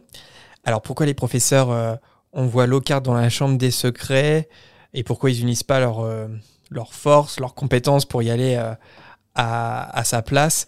Alors je pense que premier élément c'est que, euh, je sais pas si vous êtes d'accord, mais je pense qu'ils veulent simplement se débarrasser de lui. Oui, c'est sûr. parce qu'il est très encombrant. Et puis euh, les profs euh, se doutent pas un seul instant en fait que Lockhart va finir euh, va, va finir entraîné dans la chambre des secrets par Harry et Ron. C'est quelque chose qu'ils peuvent pas prévoir donc euh, je pense que voilà il- en fait euh, c'est vraiment ils s'en débarrassent quoi et après pourquoi les profs euh, parviennent enfin pourquoi unis les profs n'arrivent pas à trouver la chambre des secrets? J'ai envie de dire que si Dumbledore n'est pas parvenu à la trouver c'est difficile d'imaginer que les profs y réussissent, même si mettent tous, même s'ils réunissent tous leurs compétences. Je pense que de base, si on accepte l'idée que Dumbledore l'a pas trouvé, qui est quelque chose que j'ai du mal à accepter, mais soit passons, euh, de base, euh, je pense pas que les profs la- auraient pu la trouver, quoi. Donc euh, voilà, je sais pas si vous avez quelque chose à ajouter par rapport à ça. Euh, non, moi de mon côté, tu as tout dit. Mais je, je crois que McGonagall le dit clairement, en fait, euh, dans, dans le livre, à ce passage-là, qu'elle est contente de s'être débarrassée de Lockhart. Oui, oui, oui, oui. C'est euh, vous qui affirmez connaître l'entrée de la chambre des secrets, vous allez pouvoir nous aider, euh. Mais c'est vraiment, euh, Mm. c'est genre, vas-y, va, va-t'en quoi, laisse-nous tranquille. Et je, je pense, je, je pense qu'ils font, qu'ils ont tout un, tout un brainstorming, qu'ils sont à la recherche de la chambre des secrets euh, activement à ce moment-là. Mm. Mais ça me semble assez logique qu'ils la trouvent pas. Voilà. Par contre, Dumbledore, c'est une c'est une autre affaire, mais passons. Et nous passons au prochain hibou envoyé par Jolim. Bonjour la fréquence, j'espère que vous allez bien depuis la dernière fois. J'ai remarqué quelque chose euh, dans le sixième livre et le septième livre. Pendant, euh, au moment de la mort de Dumbledore, dans le sixième livre, on apprend que quand euh, il y a une petite bataille qui se, fait dans les couloirs, on apprend que le sablier des Griffons d'or est cassé et que les, les rubis gît au sol comme des perles de sang. Et ça peut faire image au fait que Dumbledore est mort, le grand chevalier, entre guillemets, et le, grand soldat de, de Gryffondor. Et dans le septième, le septième tome, on apprend également que le sablier des Serpentards est cassé et que les émeraudes gît au sol, encore une fois. Et ça, ça peut un peu nous dire ce qui va arriver à Voldemort, puisque de ce côté-là, du coup, si on repense que on, ce que j'ai dit avant sur Dumbledore, Voldemort est le chevalier de Serpentard. Même si je pense qu'on se doutait tous de ce qui allait arriver à Voldemort à la fin, ça peut nous faire, je trouve que ça fait euh, une belle phrase en mode euh, Dumbledore est mort, on l'a vu parce que le sablier est cassé, et Voldemort va mourir parce que le sablier de Serpentard est cassé actuellement pendant la bataille. Voilà, c'est tout. Euh, J'espère que ça a été clair. Je trouve que le lien est plutôt bien fait. Je sais pas si c'est fait intentionnellement, mais en tout cas, à chaque fois que je le lis, je me dis peut-être que c'est fait exprès. Donc euh, voilà. Euh, bonne soirée à vous et à la prochaine. Merci Joline pour ton hibou. Alors, euh, j'ai fait des recherches et je n'ai pas réussi à trouver euh, d'autres théories euh, sur le fait des sabliers cassés. Je sais pas si Léonie et Jérémy, vous avez trouvé quelque chose Euh, Vas-y, Jérémy. Non, non, non, je crois pas qu'elle se soit exprimée Non, non, il y a, un il y jour a- là-dessus. Mais... Non, mais en tout cas, je pense que c'est une très belle théorie et qu'elle euh, qu'elle pourrait tout à fait être vraie. Après, je sais pas si vraiment ça a été, euh, comment dire, euh, que ça a été consciemment fait par J.K. Rowling, mais vraiment toutes tes observations marchent très bien, euh, marchent très bien dans l'histoire. Après, il y, a, une théorie, je crois, comme quoi Dumbledore serait l'héritier de Godric Gryffondor. Et du coup, ça tiendrait puisque Voldemort est l'héritier de Serpentard, donc pourquoi pas. Je trouve que ça marche bien comme bah ouais, ça, ça marcherait très Comme bien. métaphore. Mm. Bah, on sait que les Potter. euh, Non, je dis n'importe quoi. Les Potter sont des descendants des Pivrel. Et. Ah oui, la question c'est de savoir est-ce que Dumbledore est un descendant de Godric, Godric Gryffondor? Hmm. Même sans être descendant aussi, je pense qu'aussi c'est une question de représentation, tu vois. Dumbledore dans ce- représente les Ouais. Gryffondors, euh, Voldemort, euh, Serpentard et, euh, et ça, ça serait les, Mm. le fait que les sabliers soient cassés, ça serait annonciatrice des annonciateur de leur décès. Oui, puis Mm. c'est- pas impossible, euh, sachant que euh, J.K. Rowling aime beaucoup euh, dissimuler euh, ici et là euh, des indices euh, qui vont alors, souvent être utiles dans l'histoire. Je veux Mm. dire, c'est, c'est, Harry Potter, c'est déjà des livres euh, policiers, c'est déjà des, des livres à suspense où euh, il faut bien lire euh, tous les détails parce que il y a beaucoup de préparations paiement qui reviendront plus tard. Et ça passe inaperçu à la première lecture et c'est ça qui, ça qui fonctionne bien. Mais je pense qu'elle est aussi adepte à des messages cachés, quoi, des, des métaphores comme ça qui, qui, peuvent, qui peuvent avoir lieu. Et à la relecture, on se dit, tiens, est-ce que ça signifie pas quelque chose? Donc pourquoi pas, les sabliers cassés des maisons, ça, Mhm. peut, ça, ça, ça- marche totalement. ça peut marcher, tout, ça, tout à fait. On passe au prochain hibou, celui de Rémi. Salut la fréquence, ben voilà, j'espère que vous allez bien. Voilà, je vous fais ce petit hibou concernant votre dernier épisode euh, où vous parliez donc euh, de Dumbledore et de Sirius, savoir si Dumbledore était au courant, et ça m'a fait poser la question de la justice dans le monde des sorciers. Euh, en fait, tout simplement, je me disais, c'était quand même super rude euh, la justice dans ce monde-là. Quand on voit par exemple euh, Sirius qui dit qu'il a été envoyé en prison sans le procès, ou comme tous les autres mange-morts ou potentiellement mange-morts à l'époque. Euh, quand on voit Stan Rocket qui sans procès est envoyé à Azkaban, ou même par exemple lors du procès de Harry en cinquième année, où on voit que rien suffit à l'envoyer devant toute une cour, et puis qu'en plus c'est le ministre de la magie qui gère le procès, bon, au niveau séparation des pouvoirs, voilà. Et surtout, également, quand on voit qu'ils ont des outils géniaux comme euh, le Veritaserum ou comme euh, le, la on peut trouver ça moyen. Voilà, donc je voulais avoir votre avis là-dessus. Et voilà, donc en tout cas, continuez comme ça, vous êtes au top et c'est un plaisir de vous écouter. Salut Merci Rémi. Alors c'est marrant parce qu'on en a parlé euh, plusieurs fois pendant le chapitre de la, justice magique, parce que notamment dans le chapitre 11, euh, ça revient, euh, ça revient avec Hagrid notamment et l'histoire de Buck. Et c'est vrai que globalement, tout ce que tu as cité, ça fait poser beaucoup de questions sur la société des sorciers. Et clairement, pour moi, c'est un- une grosse problématique hein, du monde de la magie euh, tel que le présente euh, J- euh, J.K. Rowling. Mais c'est fait exprès, hein, j'imagine. hein. C'est, euh, elle, est, elle, est, elle est consciente que le monde qu'elle a créé, euh, c'est volontairement un système autoritaire. En tout cas, c'est clairement pas une démocratie participative. hein. Je pense qu'on peut tous être d'accord là-dessus.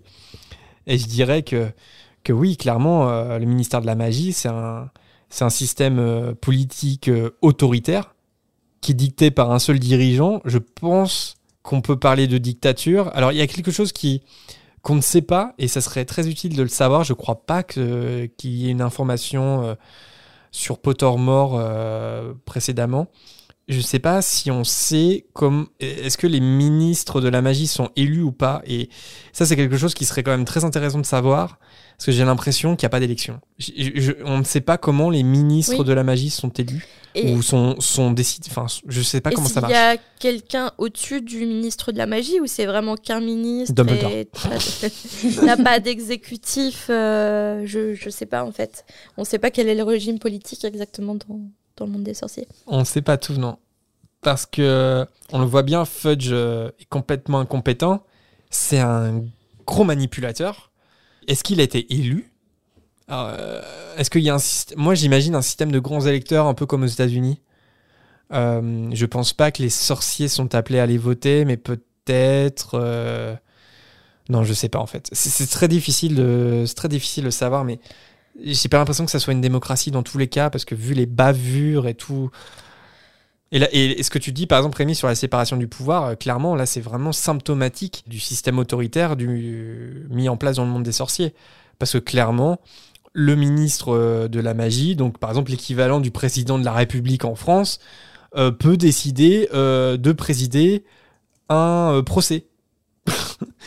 donc imaginez ça en France, ça serait, ça, serait, ça serait très très problématique. Surtout que là, en plus, en l'occurrence, dans l'ordre du Phénix, on parle de, on parle d'un élève de cinquième année à Poudlard qui a lancé un sortilège de Patronus en, enfin, en début de soirée, un endroit où il y avait quasiment personne. Il y avait son cousin, mais on peut imaginer qu'il n'a pas fait ça. euh, bref, Euh, c'est vraiment, vraiment exagéré. Oui, clairement, clairement, c'est un système autoritaire qui, qui fait beaucoup poser de questions. Et clairement, il n'y a pas le système de mode de preuve euh, dans un procès. hein. Non, les preuves, on n'en a rien à fiche. hein. Euh, le témoignage fait foi et peu importe la source, la qualité du témoignage aussi. hein. C'est un peu à la discrétion des, des juges aussi, euh, s'ils prennent en compte euh, ou pas le, le témoignage. Bah, clairement, dans le procès de Harry, s'il n'y a pas Dumbledore qui, à un moment, vient euh, mettre du bon sens dans le procès, Harry aurait été expulsé euh, de, de Poudlard parce que Fudge avait, de toute façon, euh, la volonté de persuader tous les, tous les, tous les autres du Magen Mago de expulser Harry. Donc, ouais, non, mais il y a un vrai problème. Non mais déjà, à quel moyen on parle d'une sanction disciplinaire dans un tribunal au sein d'une institution politique À quel moment? Puis là, c'est le gratin. Je veux dire, c'est. Oui.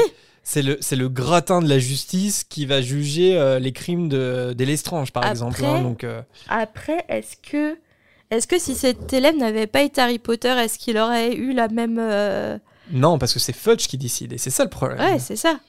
Ça. Et puis on peut le voir aussi sur, sur les médias. Le fait que Fudge contrôle la Gazette du Sorcier, c'est extrêmement problématique dans le monde de la magie aussi. C'est-à-dire que les sorciers, euh, euh, enfin très clairement, on le voit bien à partir de l'ordre du Phénix, la Gazette du Sorcier, c'est, c'est comment dire, c'est un, journal qui est au service du pouvoir et euh, qui va raconter les, mensonges qui sont propagés par le ministère. Donc clairement, clairement, c'est de la propagande, quoi. On est, dans un système dictatorial, quoi. euh, clairement Ça serait pas moderne. Je sais pas si ça existe, mais ça serait intéressant de faire une thèse sur euh, le monde de la justice euh, magique en rapport à nos institutions politiques et les différents régimes politiques qu'on connaît dans le monde.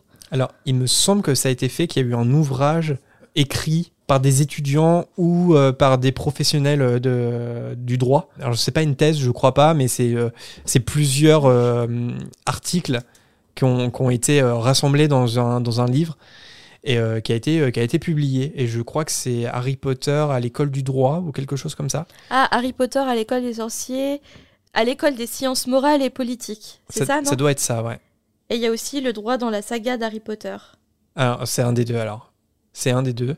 On vous invite à écouter le podcast Aspic Ah, d'ailleurs, euh, Alix et Marjolaine parce qu'elles ont invité notamment deux des auteurs, je crois, de cet ouvrage. Ok, ouais, faudrait que je lise parce que ça, ça doit être super intéressant. Ah, ça a été fait, hein. ça a été Ouais, fait. hein. des. Des, des chercheurs qui se spécialisés dans le droit qui se sont posés des questions par rapport à Harry Potter. Ça parce qu'il y en a des questions à se poser.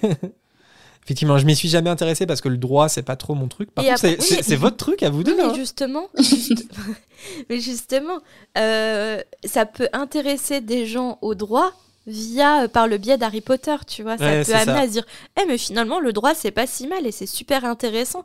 Et en plus le droit, même si au, a priori ça paraît un peu euh, barbare et barbatif, etc. Quand on fait des études de droit, ça nous ouvre vachement sur le monde qui nous entoure, en fait.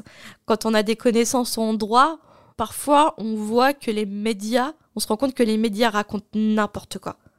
N'importe quoi. Mais je pense que c'est pareil dans tous les domaines, scientifiques, euh, le domaine de l'éducation, etc. Enfin, même euh, avec mon métier dans l'immobilier, euh, récemment, je me suis rendu compte que dans les médias, il y a une affaire sur l'immobilier et les journalistes font pas de travail de fond, quoi. C'est incroyable. Et toi, quand tu connais pas la discipline, t'as tendance, ok, c'est des journalistes professionnels, ils font leur travail, ils font un travail de fond. En fait, tu te rends compte qu'ils racontent tout et n'importe quoi. Si tu vas pas, si tu vas pas vérifier toi-même le fond de l'affaire et les sources, tu te rends compte que la plupart du temps, ça tient sur rien du tout ce qu'ils avancent. Voilà, c'était mon deuxième coup de gueule. Deuxième sur coup le de gueule, journalisme. euh, Euh, voilà. Non, mais je vais finir euh, sur RMC, euh, les grosses, c'est pas les grosses têtes, c'est quoi? Les grandes gueules? Des Ouais, RMC Non, c'est ça? Ouais, je- RTL, non RTL, c'est les grosses têtes, et sur RMC, ça doit être les grandes gueules ou un truc comme ça. Je crois que c'est sur Europe 1 maintenant. Les grosses têtes, il me semble. non, c'est. RTL. Ah, c'est RTL Ok. Mais, euh, mais oui, c'est sûr que le, tout le système politique euh, est très problématique dans Harry Potter. Mm. En tout cas, euh, ça a tous les, toutes les caractéristiques d'une dictature. Mais en même temps, ça participe aussi euh, de la, comment dire, de la vision euh, moyenâgeuse un peu du monde des sorciers. Quoi, hein. Ils vivent euh, l'école, l'école de magie en Grande-Bretagne, c'est un, château. euh, Il n'y a pas le confort moderne. Et bah derrière, euh, la politique, euh, elle est assez ar- arriérée aussi, quoi. Euh, voilà. Donc clairement, les sorciers vivent pas dans le monde moderne. Alors la magie c'est bien, mais pour ça, il y a des aspects euh, où moi je, préférais le monde moldu, par exemple. Mais de toute façon, on l'a déjà dit, hein, le monde des sorciers est un monde vachement fermé, euh, communautaire. Ils n'ont pas envie d'être ouverts sur le monde des moldus. hein. Clairement. Ils vivent cachés. Ils disent qu'ils vivent cachés pour euh, se protéger. Mais une partie d'eux aussi qui vivent cachés parce que ça les arrange bien, en fait, d'être dans leur propre monde. Et puis même au sein de leur microcosme sorcier, c'est pas parce que tu es dans une logique de, protectionnisme par rapport au reste du monde qui t'entoure que tu peux pas créer un- une espèce de société euh, euh, moderne, en tout cas avec des idéaux politiques, sociaux. Or, c'est pas du tout le cas dans Harry Potter. Euh, En fait, c'est des mormons, les sorciers. Je plaisante. En fait, dans Harry, Désolé aux mormons. dans Harry Potter, clairement, euh, clairement, il y a un ministre de la magie. On sait pas comment il est arrivé en tant que ministre, mais tout le monde, euh, mais en tout cas, il tire toutes les ficelles et il fait ce qu'il, il, il fait dire ce qu'il veut à la presse et euh, il applique à, par- a priori euh, tous les décrets qu'il veut. Il peut même, euh, dans l'ordre du Phénix, mettre une nouvelle directrice en place et qu'elle bouleverse absolument tout euh, le programme éducatif, etc. C'est clairement une dictature euh, qui, est, qui est un peu à l'opposé hein, euh, du monde moldu, quoi. Donc, euh, donc le monde, le monde sorcier n'a pas Après, que ses avantages. Ça dépend dans quel, de quel monde moldu tu parles. Oui, mais enfin, je veux dire la Grande-Bretagne, par exemple, tu ah vois. oui, oui. Mm. Au moins, euh, on est sûr que leur ministre, euh, il est élu, quoi. Je suis désolée, Fudge, il est certainement élu à 99,99%. et c'est juste que tu es dans ta jalousie. Et nous passons au hibou sonore d'Axel. Alors je suis désolée Axel, ton hibou sonore était copieux, quoique digeste, mais pour les besoins de l'émission, on l'a un peu coupé, désolé. Salut Jérémy et Marina, je viens de finir de lire le chapitre 10 de Harry Potter et le prisonnier d'Azkaban. Peut-être que vous avez répondu pendant le podcast, mais je me demandais, euh, dans les révélations euh, que Harry il entend euh, aux trois balais, euh, dans le récit, il est dit que Sirius, euh, au moment où Peter Pettigrew soi-disant meurt euh, avec les Moldus, il est dit que Sirius il a un fou rire. Mais je, je comprends pas trop. Peut-être que c'est expliqué dans les révélations à, la fin du livre. Mais pourquoi Sirius il a un fou rire Peut-être parce qu'il perd la boule après que James et Lily soient morts, etc. Mais ça, ça ne prouve pas son innocence, quoi. Un, fou euh, qui viendrait d'avoir tué euh, Petit Gros, etc. et qui qui rigole. Enfin, c'est pas c'est pas la réaction d'un innocent en fait. Je sais pas ce que ce que vous en pensez. Voilà, j'espère que vous n'avez pas déjà euh, abordé ces points pendant le podcast. Et voilà, à bientôt. Merci Axel pour ton hibou. Alors j'ai la réponse, j'ai trouvé la réponse sur le wiki. Par contre, le wiki n'a pas cité la source et j'ai pas réussi à trouver la source parce que la réponse apparemment a été donnée dans une interview de J.K. Rowling. Donc euh, la réponse à apprendre par des pincettes parce que je pourrais pas vous citer la source. En fait, euh, J.K. Rowling aurait dit dans une interview que si Sirius arrive de façon hystérique lorsque les aurores euh, l'emmènent en prison, c'est parce que la mort de James et Lily Potter l'avait totalement déstabilisé. Donc on peut, on peut penser qu'il a eu juste une rupture nerveuse en fait. Hein. Il a eu un, comment on appelle ça, un breakdown, un, une rupture nerveuse, ouais c'est ça. Nervous breakdown. et au moment, voilà, ses meilleurs amis sont morts, un de ses amis l'a trahi, le mec s'est fait exploser devant lui, a tué des dizaines de moldus. Finalement, c'est lui qui est accusé. Je pense que ça fait dans sa tête et sa réaction a été de rire. Comme ça arrive à certaines personnes de rire pendant Oui. les enterrements. Voilà. Elle a- J.K. Rowling a dit ça dans une interview donnée au Leaky Cauldron et à MuggleNet, qui sont deux sites euh, américains, euh, fans Ah, de. t'as trouvé où bah, euh, sur euh, Wizarding World. Euh, c'est euh, c'est une interview qui date du 16 juillet 2005. Voilà. On lui a posé la question notamment, mais c'était quoi vraiment l'état d'esprit de Sirius Black? Et, euh, et voilà. Et elle a expliqué ce que, ce que tu as expliqué. Ok, d'accord. Mais effectivement, en fait, c'est. C'est tout est dans le livre en fait. hein. Euh, C'est-à-dire que euh, il pète complètement un, un câble et puis quand il en fait il comprend que c'est petit. Enfin, il, il sait, il savait déjà que c'était petit gros, mais quand il se retrouve face à face et qu'il voit sa détermination, je pense qu'il il se dit il a tout perdu. Alors il a, il a encore Lupin. Il a encore Lupin, mais il se dit bah. Est-ce que Lupin va croire, va me croire? Est-ce Ouais. que Lupin va venir me Ouais, voir? ouais.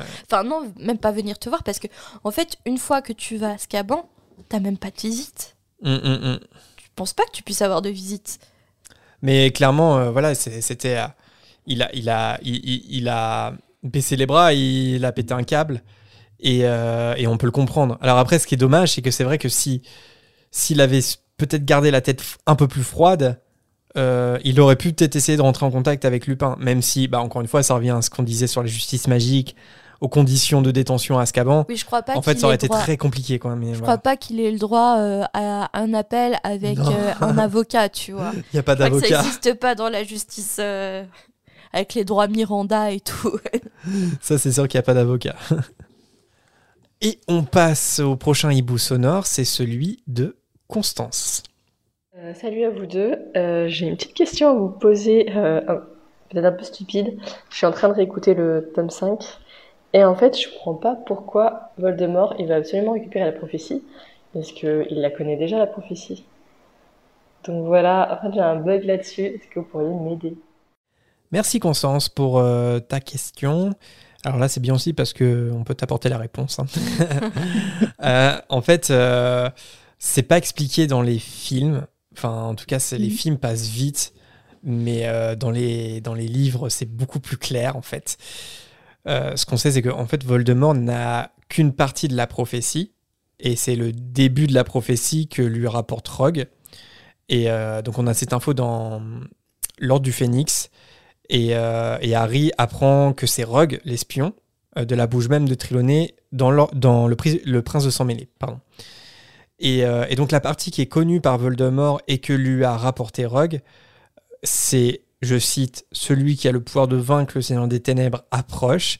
Il naîtra de ceux qui l'ont par, trois fois défié. Il sera né lorsque mourra le septième mois. Donc ça, c'est l'info que Voldemort avait. Mais Rogue lui a bien précisé qu'il a été, euh, il a été euh, arrêté, il a été surpris, et donc euh, il n'a pas pu entendre la suite. Mais Voldemort, il a dit, Ah, pas besoin de connaître la suite. il, a, il a fait un peu les calculs. Il avait le choix entre Harry et Neville. Mais les Il- calculs étaient pas bons. Et les calculs étaient pas bons, Kevin Voldemort. Donc il s'est tourné vers Harry. Très probablement, il a choisi Harry parce que Harry est de sang mêlé comme lui, alors que Neville est de sang pur. Et donc du coup, il a décidé de, de l'éliminer en fait et de tuer les parents dans la foulée.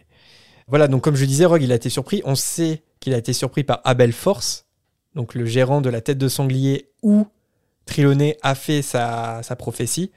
Parce que, en fait, euh, si Dumbledore entend cette prophétie, c'est parce que euh, a, hum, il avait un rendez-vous, euh, une interview avec, avec parce qu'il cherchait un professeur de divination.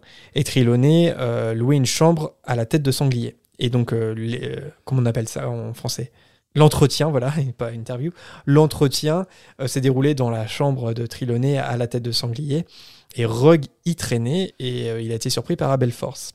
Et donc la suite de la prophétie que Rogue n'a pas pu entendre et n'a pas pu relater à Voldemort, c'est, je cite là, le Seigneur des Ténèbres le marquera comme son égal, mais il aura un pouvoir que le Seigneur des Ténèbres ignore, et l'un devra mourir de la main de l'autre, car aucun d'eux ne peut vivre tant que l'autre survit.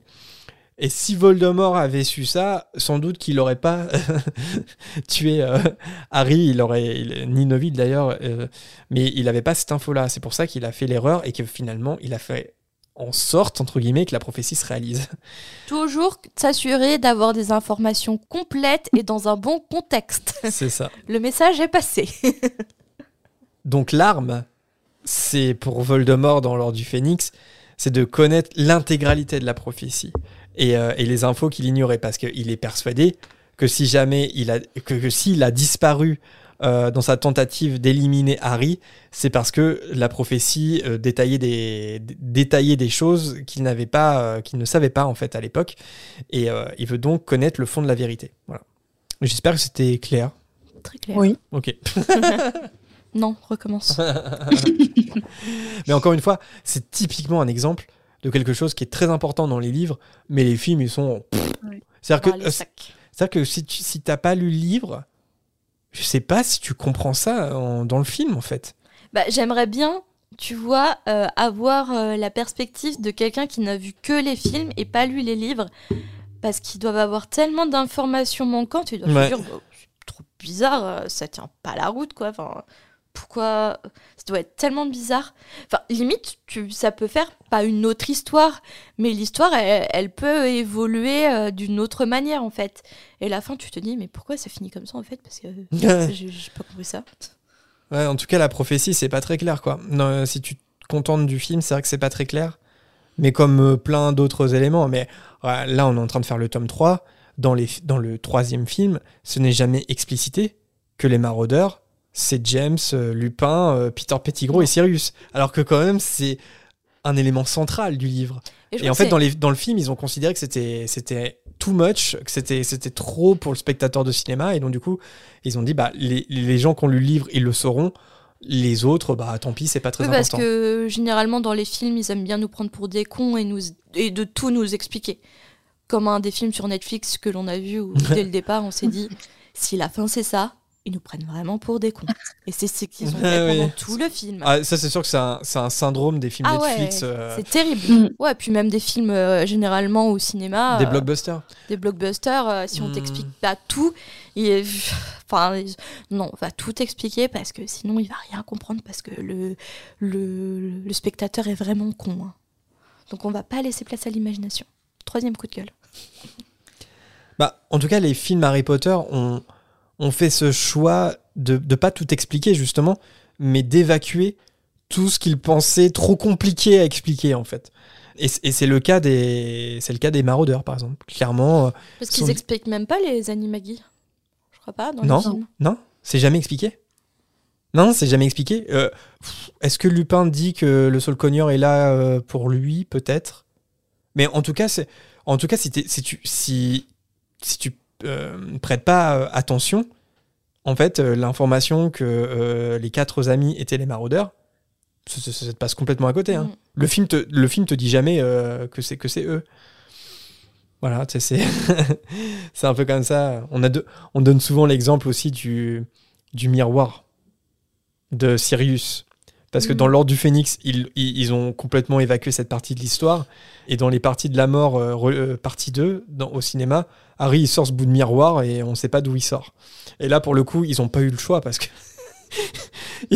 ils, ont, ils, ont, ils ont oublié. Alors, c'est un peu étonnant parce que généralement, ils demandaient quand même à J.K. Rowling est-ce que cet élément, il faut le mettre ou est-ce que ça va revenir? Ils ont posé plusieurs fois la question parce que je pense qu'ils voulaient évacuer encore d'autres trucs. Et J.K. Rowling a dit non, non, ça faut le garder parce que euh, ça va revenir plus tard. Et je pense que là, le- la communication s'est pas bien passée pour le Mais ça miroir veut dire de, que de les Sirius. mecs, euh, s'ils avaient lu les livres, ils savaient très bien ce qui allait revenir aussi. Non, parce que les livres n'étaient pas encore sortis. Enfin, la- le, le dernier Ah tome n'était oui, pas encore sorti. Attends. Bah non. Ah ouais, c'est vrai. Donc en fait, euh, bah non. Donc, euh, mais là pour le coup, c'est pour ça que quand ils ont fait les films, parfois ils, ils ont demandé conseil à J.K. Rowling. Mhm. Évidemment, Steve Close qui a écrit quasiment tous les films Harry Potter sauf un. Il était en contact avec J.K. Rowling sur pas mal de points, pas pour savoir ce qu'il pouvait, ce qu'il, devait garder absolument. Voilà. En gros, c'était ça. Et pour le coup, le miroir, euh, peut-être qu'ils auraient dû le garder parce que c'est un peu bizarre, non? Je, me- je me suis toujours dit, les spectateurs de cinéma, ils, ils se disent mais c'est quoi ce bout de miroir? C'est jamais expliqué, quoi. c'est jamais expliqué, c'est trop bizarre. Mais il y a pas, il y a pas mal de choses comme ça et, et la prophétie en fait partie, euh, il me semble. Nous passons au hibou sonore de Mélusine. Salut la fréquence Petit hibou sonore pour vous dire tout d'abord que j'adore vous écouter. C'est vraiment mon petit rituel le soir juste avant d'aller me coucher. Et aussi pour vous poser une question parce que je suis curieuse. Si vous deviez établir un classement des films Harry Potter, de celui que vous préférez à celui que vous aimez le moins, qu'est-ce que ça donnerait? Merci Mélusine pour ton hibou sonore. Alors, j'ai fait mon petit classement. Le premier, c'est parce que c'est un film doudou, c'est le tout premier évidemment, puisque c'est la découverte au cinéma du monde d'Harry Potter. Donc forcément, Harry Potter à l'école des sorciers, les premières émotions en entendant la, bonne, la bande son, en voyant les acteurs, en voyant le poudlard matérialisé, donc c'était totalement magique. Euh, le deuxième, c'est Harry Potter et le prisonnier d'Azkaban. Je l'ai détesté au départ. Ah ouais? Maintenant, ouais, ouais, je l'ai détesté au cinéma, vraiment. Et au fil des années, j'ai commencé à l'apprécier en vieillissant en fait. Je, pense que j'étais pas assez mature euh, cinématographiquement parlant pour, euh, pour voir Harry Potter euh, dans cette ambiance sombre en fait. J'ai pas, on est passé quand même de la chambre des secrets qui était encore vachement enfantin à l'univers de Quaron qui était super sombre. Et, et donc du coup je fais waouh, no. Oui, la transition est. est La dure. transition était hyper violente et du coup, j'étais pas une fanat de cinéma à l'époque, à part pour voir euh, Harry Potter. Et, et c'est vrai que maintenant, en étant un peu plus cinéphile, entre guillemets, euh, grâce à Jérémy, j'apprécie maintenant Le prisonnier d'Azkaban. Ensuite, T'apprécies les bonnes choses, hein, c'est tout. ensuite c'est Harry Potter et l'Ordre du Phénix. J'ai pas d'explication à chaque fois, hein, c'est vraiment là, Mm. après, euh, c'est le cœur qui suit. Harry Potter et les reliques de la mort, partie 1 et partie 2. Alors je sais que mon classement va faire débat. hein. Harry Potter et la coupe de feu. Et en dernier, Harry Potter et la chambre des secrets. Je Ah n'aime ouais pas ce film. Mais t- Je t'as pas déteste dit, la euh, fin. T'as pas mis le prince de sang mêlé, non?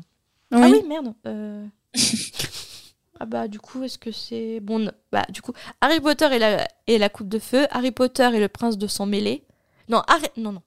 Harry Potter et le prince de sang mêlé après la coupe de feu et après la chambre des secrets. La chambre des secrets, je n'aime pas du tout ce film. Parce que c'est une redite du premier. Mais comme le livre. hein. Le livre comme le film, c'est une redite euh, du premier. Euh, Oui, et c'est vrai. puis, et puis l'univers de la chambre des secrets, j'ai pas adhéré et il y a vraiment eu un traumatisme euh, du serpent.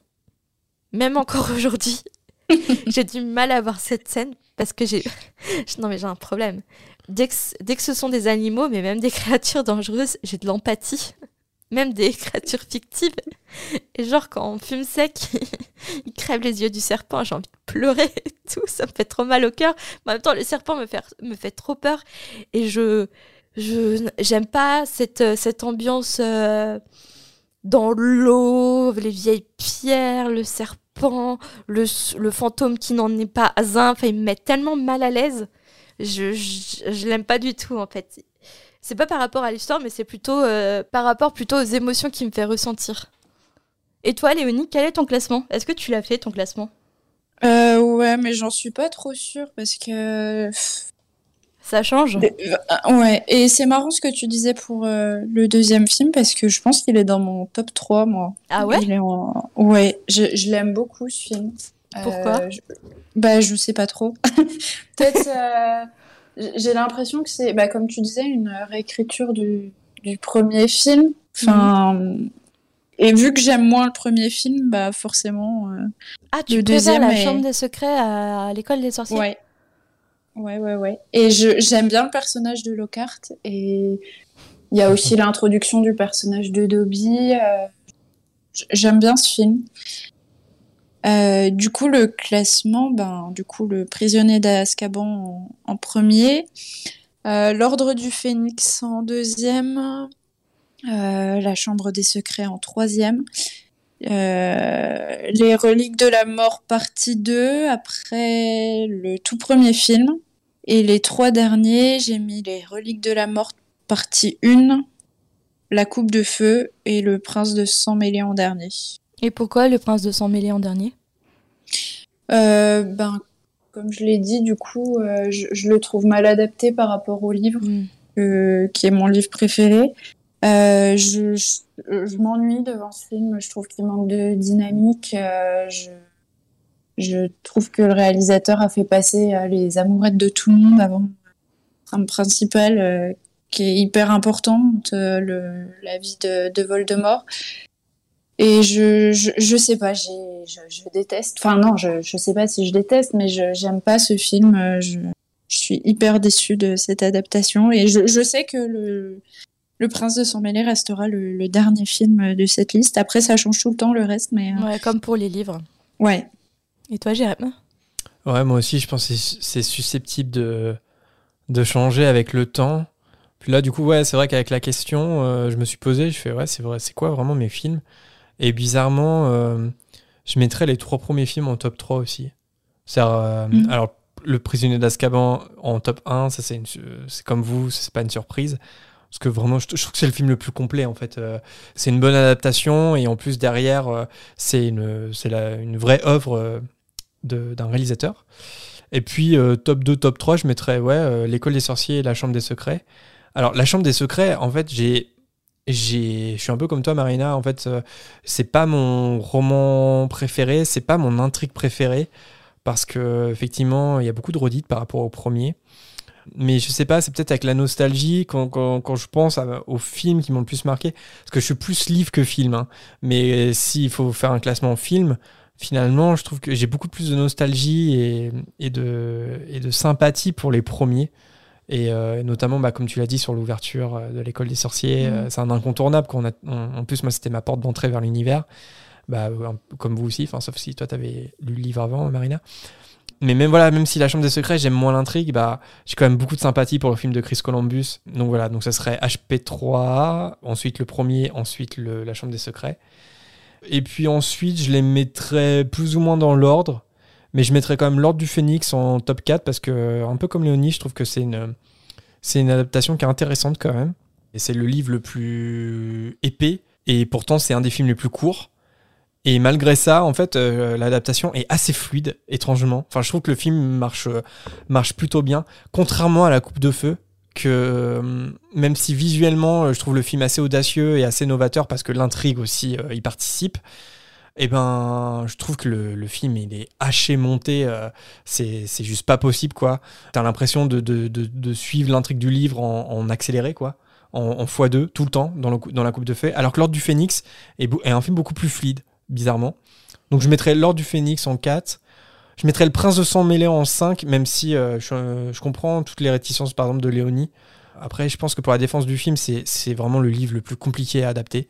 Pour les raisons qu'on a dit, je trouve que c'est un, bon roman, ça en fait pas forcément un film facilement adaptable. Puis je trouve qu'ils ont pas mal travaillé la photo, quoi. C'est une photo qu'on aime ou on n'aime pas. Le film est très sombre, mais pour le coup, je trouve qu'artistiquement, le film a quand même des, euh, trucs à défendre. Donc du coup, Hors du Phénix en 4, Prince de sang mêlé en 5. Je mettrais quand même La Coupe de Feu en 6, même si euh, je trouve qu'il a beaucoup de défauts de scénario, comme j'ai dit. Et tu vois, bizarrement, aujourd'hui, je mettrais euh, en, en avant-dernier et dernier, je mettrais les bah, partie 1, partie 2 c'est les films qui me touchent le moins, peut-être. Euh, Mais peut-être que ça changera. hein. Peut-être que. Après, c'est parce que c'est, on sait que c'est la fin de la saga, la fin de l'histoire, euh, Bah- la conclusion du film qui est peut-être un peu décevant. Enfin, la conclusion d'histoire qui est un peu décevante, peut-être, je sais pas. Bah, c'est surtout que. On en parlait d'ailleurs euh, dans l'épisode avec Alix et Marjolaine. Je, crois que c'est Alix qui reprochait euh, au film d'être euh, d'être trop sombre et de trop se centrer autour de Harry Voldemort. Mm. Alors que dans les livres, il y a tout un univers à côté. Les, livres sont globalement beaucoup plus drôles que les films. Ils sont euh, le, monde des sorciers. Alors, il y a des défauts, comme on l'a dit, sur la justice, etc. Mais, mais les sorciers sont assez loufoques. Enfin, il y a plein de choses comme Dumbledore. Euh, Dumbledore n'a rien à voir euh, dans, dans les livres. C'est quelque chose que les films, plus, plus, le, plus le temps a passé, plus ils ont effacé un peu euh, ce côté. euh, ce côté humoristique, mais aussi ce côté décalé. C'est vraiment un monde à part, un monde décalé. euh, et euh, c'est bien qu'en fait, les films, au fur et à mesure, ils sont, ils sont devenus quasiment des films en noir et blanc, euh, et c'est des films de guerre. Et la partie 1, la partie 2, c'est- ce sont des films de guerre. Donc, en fait, ça me touche moins, quoi. C'est, ça, ça se bastonne dans tous les sens. C'est la guerre des sorciers, et ça, ça, me, ça me passionne moins que. Enfin, j'ai beaucoup moins de nostalgie que les premiers, où ce sont quasiment des films de Noël, quoi. Les premiers films de Chris Columbus, euh, voilà, des films très familiaux. Donc, c'est ce- ce- ceux qui me marquent le plus, voilà. Mais peut-être que ça changera, hein, parce que c'est avec le temps, euh, avec le temps, ça, change beaucoup, quoi. Et on passe au dernier hibou sonore, celui de Cécile. Salut Marina, salut Jérémy, salut euh, à l'invité aux invités qui vous accompagnent. Euh, J'avais une question par rapport à la mort de Voldemort dans le septième tome et le huitième film. Dans le livre, Voldemort meurt euh, tué par sa propre baguette que Harry récupère au vol euh, et donc est tué par son propre sort d'Avada Kedavra. Et dans le film, il me semble qu'il part en poussière et en cendres une fois que tous ses Horcruxes ont été détruits. Voilà, et je voulais avoir votre avis. Selon vous, pourquoi est-ce que on a choisi pour le film de faire mourir Voldemort de cette manière et de pas respecter euh, le livre Sinon, bah merci beaucoup pour votre podcast. Je, l'aime beaucoup. Euh, je l'ai conseillé à beaucoup de personnes autour de moi. Et puis j'adore votre humour, les imitations de Lockhart notamment. Et puis euh, le boa constructor. en tout cas, moi j'entends constructor quand j'écoute le podcast et ça me fait beaucoup rire. Voilà. Je vous fais des gros bisous et je vous souhaite une bonne après-midi. Merci Cécile pour ton hibou sonore. Marina, petite imitation de Gilderoy. Je suis Gilderoy Lockhart. T'as pas une autre phrase Non, t'as que, que celle-là en stock. Je sais pas. euh, je suis Gilderoy Lockhart et j'approuve ce message. Non, je sais pas. mais non, c'est parce que ça vient avec la. La... C'est pas très podcast, mais ça vient aussi avec la présentation dans la Oui. cape et les bras levés, tu vois. mais ça, on peut pas voir en podcast. Non. Mais alors pour, euh, pour ta question, euh, Cécile, que tu te poses, euh, alors pourquoi la mort de Voldemort est-elle différente dans le film? Alors bon, on peut avoir que des suppositions. Après, c'est vrai que les films sont, sont une adaptation. Enfin, c'est c'est un, c'est une adaptation avec un point de vue, euh, avec des choix, des partis pris.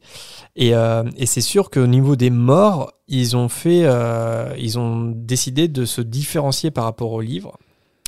Et puis, bah, une fois n'est pas coutume, l'intrigue, elle est aussi simplifiée hein, dans, dans les reliques de la mort. Alors après, ils ont quand même gardé le fait que Harry est bien le propriétaire légitime de la baguette de Suro, mais ils ont préféré faire cette révélation après coup, pendant la discussion entre Harry, Ron et Hermione à la toute fin. Et aussi, Harry, euh, je crois, avant de se jeter dans le vide avec Voldemort, et dit que Voldemort sera jamais le maître de la baguette. Voilà. Je pense qu'en fait, le duel entre Harry et Voldemort, tel qu'il est dans le livre, il devait être trop théâtral, entre guillemets, pour le garder au, cinéma. Parce qu'en fait, dans le livre, Harry, il affronte Voldemort dans la grande salle, et il fait tout un discours sur le fait que c'est lui le véritable propriétaire de la baguette de Suro, même si en fait, il n'en est pas sûr à 100%, il bluffe un peu, mais il se dit, euh, c'est sûrement ça la vérité. Et puis ça s'avère être vrai. Et donc Voldemort, il lance un Avada Kedavra, Arian Expelliarmus, sauf que bah, la baguette de Suro de Vol- que Voldemort a dans la main ne peut pas tuer son propriétaire légitime qui est Harry. Et donc du coup, le sortilège de mort se retourne contre Voldemort lui-même. Alors dans le film, c'est du coup, ça on peut pas le savoir, on peut pas le deviner, mais visuellement, euh, je pense que c'est c'est ce qu'il se passe en, en fin de compte. Mais même si visuellement, enfin, il y a rien qui est explicite, on va dire. Et puis, bah, sinon, sur l'aspect un peu graphique, ils ont fait ce choix. Moi, personnellement, je suis pas fan euh, de comment Voldemort meurt. euh, parce qu'il part en lambeaux, Mhm. je, voilà, je sais pas si vous vous en souvenez là. Et dans le, et dans le, et dans le livre? Dans le livre, il tombe les bras euh, croisés par terre. En fait, le problème dans le film, la manière dont il disparaît, elle est moins marquante, puisque ça le fait paraître comme un être euh, surnaturel, entre guillemets. Exactement. Pour moi, c'est le problème. Alors que dans le livre, il meurt comme un simple mortel. Ouais, son son, son cadavre été. gît dans la grande salle. ouais. Comme les autres, malgré toutes les atrocités qu'il a fait pour devenir surpuissant, immortel, il n'est qu'un simple humain et il meurt comme un humain. Alors que dans le film, ça enlève tout ce côté-là et c'est vraiment dommage. Ouais, puis il n'y a pas que Voldemort, euh, les mange-morts, pareil. Euh, du fait qu'ils sont mange-morts, euh, ils explosent, tu vois. Il y a la scène entre Bellatrix et Molly Weasley, et quand, Mo- quand Molly tue Bellatrix, elle explose. Moi, je suis pas fan de ça, parce que c'est vrai que, comme tu dis, surtout concernant Voldemort, en fait, à la fin, hein, il finit comme un cadavre, ce qu'il a toujours craint, en fait. Oui, c'est ça. Alors que là, oui, il disparaît euh, en petites Dans les particules airs, dans les airs. ouais, c'est bon, c'est graphique quoi. Je pense que c'est un choix graphique, Ah bah oui, ça, esthétique plus qu'autre chose. Voilà. Mm. Mais du Euh, coup, quitte à en oublier la symbolique que ça pourrait apporter, quoi. c'est ça, c'est ça. Après, je me dis, est-ce que euh, est-ce que c'est pas aussi dans une volonté de lisser un peu euh, l'esthétique, c'est-à-dire de pas montrer des corps? Mais je suis pas sûr quoi, parce que parce qu'on en voit des corps de toute Ouais. façon, on voit des cadavres. Donc euh, non, Moi, je non, suis non, désolée, ouais. on a vu le cadavre d'Edwige et puis on a vu le cadavre de Dobby. Alors, euh, Ouais, on voit Tonks et Lupin euh, qui se tiennent la main. Et même dans le. Je crois que dans le, dans le duel entre Harry et Voldemort, euh, en arrière-plan, on voit des cadavres d'élèves qui, qui gisent sur le sol dans les décombres. Non, mais oui, la, la fin, elle est très très sombre, hein, donc je pense. Mm, mm. Ouais, ouais, on voit la vente. Alors, même si la vente, au final, on sait pas si elle meurt ou pas. Ça n'a jamais été Oui. très clair dans le canon Harry Potter. Mais... Donc, oui, euh, ils auraient très bien pu garder euh, l'aspect cadavérique, en fait, euh, des morts. Et notamment celle de Voldemort. Bon, moi, perso, je suis pas très fan, mais c'est un choix de réalisation, on va dire. Et j'avais lu quelque part que le, le directeur des effets spéciaux, enfin celui qui, qui gérait ça sur les films, ils avaient longuement réfléchi à la façon dont ils allaient représenter la mort de Voldemort. Et ils avaient évoqué l'idée aussi de... Euh, je sais plus exactement comment c'était, mais qu'il se- il soit représenté par un arbre mort, en fait. Mhm. Et euh, je trouvais ça ridicule, en fait. Et je suis contente qu'ils aient pas gardé euh, cette idée. Encore une fois, ils auraient pu tout simplement euh, suivre le bouquin, quoi. Ouais. Mais en fait, euh, typiquement, euh, il y aura très certainement une autre adaptation euh, d'Harry Potter, que ce soit au cinéma ou en série. Et le jour où il y aura une autre adaptation, il y aura d'autres créateurs qui vont apporter leur point de vue. Et, je pense que Harry Potter aurait à gagner d'une adaptation plus fidèle, comment dire, dans l'action en fait. Parce que je, trouve que les films ont réussi quand même à garder l'âme des livres Harry Potter. Ils s'en écartent en fait sur des, sur des points de détail où il n'y avait pas forcément besoin. Et là, clairement, c'est un exemple. Bah pourquoi, euh, pourquoi Bellatrix elle explose? Finalement, euh, c'est une sorcière, euh, elle meurt quoi, elle tombe par terre, c'est un cadavre. Tu vois euh, et, et ça se trouve un jour on aura une adaptation euh, qui, qui reprendra ça en disant bah en fait ça fait plus de sens que ça soit un cadavre. J'espère en tout cas. J'espère qu'on verra ça. T'espères voir une, une adaptation? Moi, j'aimerais bien, ouais. Pas au cinéma. Je pense que le, le format série, euh, ça, ça pourrait être assez cool quand même. hein. Avec un nouveau casting. euh. Par contre, faut se dépêcher pour euh, avoir Adam Driver en rogue. là. Ça commence à être chaud. C'est vrai qu'il serait top avec sa voix et tout. euh. Ouais, mais par contre, il y a un petit problème parce que du coup, je pourrais trouver Rogue sexy, donc euh, ça me dérange un peu. je pourrais un peu fantasmer sur Rogue, donc ça me pose problème. Moi, je suis pas contre personnellement, tu vois. Genre, ça, me, ça me ferait plaisir. Et puis, c'est- c'est- si c'est bon, tant mieux. Si c'est si, si c'est mauvais, tant pis. Alors c'est sûr que ça, c'est- les fans vont se déchirer, tu vois. C'est pour ça que c'était encore un peu tôt. Mais euh, dans l'esprit, les films sont encore beaucoup trop présents, je trouve. Non, j'espère qu'on verra ça de notre vivant, ouais, quand même. Bah non, c'est vrai. Et c'est terminé pour euh, cette volière. Merci à tous ceux qui nous ont contactés récemment. Comme vous le savez, on ne cite plus de messages écrits pour le moment, mais on lit tout et on essaie de répondre à un maximum d'entre vous. On tenait à mentionner deux hiboux sonores qu'on a reçus, mais que l'on n'a pas gardés sur cet épisode. Merci à Nina pour son hibou sonore sur les mandragores et nos personnages préférés, et à Jessica pour sa question sur les baguettes magiques. Ce sont des sujets qu'on a abordés il n'y a pas longtemps, et donc du coup on a favorisé d'autres messages pour cette émission. On a encore quelques vocaux en réserve, donc si vous nous en avez envoyé un il y a pas très longtemps, c'est pas impossible qu'on le diffuse pour la prochaine fois. Il y a souvent un décalage en fait, hein, plus ou moins important entre la réception et la diffusion. Et si vous souhaitez nous recontacter ou vous essayer à la volière pour la première fois, n'hésitez pas. On sera ravis de recevoir votre vocal en message privé sur nos réseaux sociaux ou par mail à l'adresse fréquence934@gmail.com. On est aussi disponible sur Facebook, Twitter et Instagram. On a également un groupe privé sur Facebook pour partager des posts avec la communauté. Les portons loin sont bien sûr disponibles en description comme d'habitude. Et si vous avez envie de prolonger l'aventure et de garder un lien entre la sortie des épisodes, on vous invite à rejoindre également notre serveur Discord. On commence à être nombreux et l'ambiance y est super chaleureuse. Donc voilà, on n'attend plus que vous. Et d'ailleurs, sur Discord, on réserve quelques surprises, quelques improvisations. Par exemple, je crois que c'était hier soir ou avant-hier soir. On a été dans, dans un salon et puis ça s'est fini en blind test euh, de, de BO euh, d'Harry Potter euh, avec quelques membres du Discord et c'était super sympa. On a parlé un petit moment, une heure, deux heures.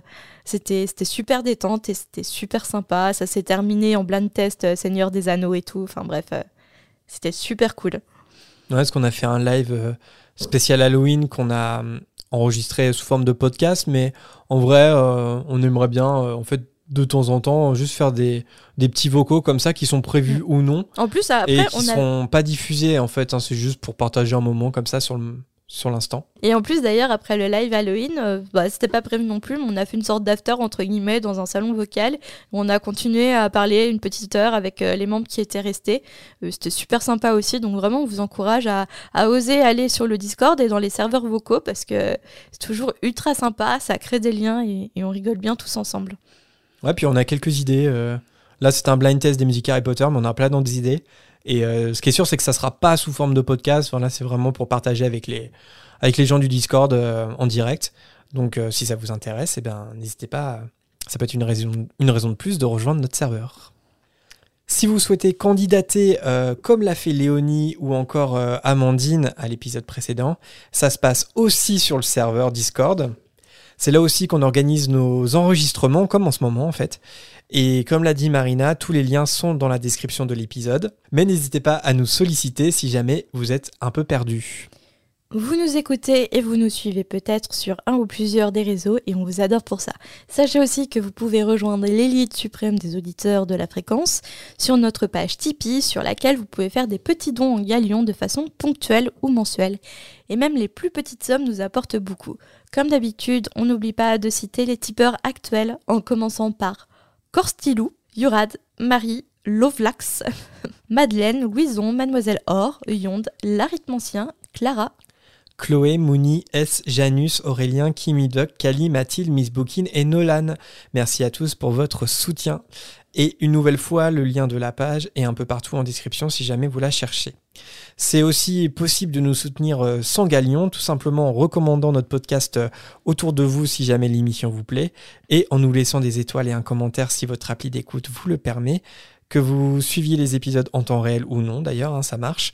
On tient d'ailleurs à remercier Chloé et Audre qui l'ont fait récemment sur l'application Podcast Addict.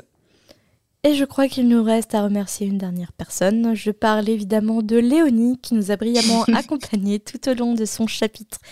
Est-ce que tu vas bien? Est-ce que tu as passé un beau moment? Parce que je sais que tu étais très stressée. Ah J'ai passé un super bon moment avec vous. Et puis, bah, encore merci. C'était très cool. Avec plaisir. À refaire. Est-ce que tu conseillerais de le faire aux, aux auditeurs? Oui, ils sont gentils, ça va. Ça va, ça passe. C'est pour ça que je supporte depuis quelques années. Un peu, un peu plus que dans la vraie vie. Ouais. non, mais c'est très cool, n'hésitez pas. Ils sont très, très accueillants. On a l'impression de discuter avec des amis, en fait. Il faut pas. Bah, mais en pas même temps, pour le même. Louvre, on est amis dans la vraie vie. tout ça. Ah bon? Du coup, pour toi, ça marche. Oui, mais faut pas, faut pas stresser comme moi j'ai pu le faire, en fait. C'est. Mais oui, parce que parce qu'en plus, elle, elle nous connaît, Léonie, et elle stressait quand même, alors que c'est simplement nous. Oui, mais c'est ma nature. Je suis, je suis tout le temps stressée, donc. euh, En fait, je disais ça, mais j'étais stressée aussi pour les premiers épisodes, alors que j'enregistrais avec Jérémy et tout. euh, Ah là. J'étais hyper stressée, et puis maintenant, euh, plus du tout. je m'en balèque maintenant. Non, je plaisante. En tout cas, on vous retrouve, Jérémy et moi, très bientôt pour la suite du tome 3. Il s'agira du chapitre 12 qui s'intitule le patronus. On a hâte de vous retrouver et on vous dit à très vite. À bientôt.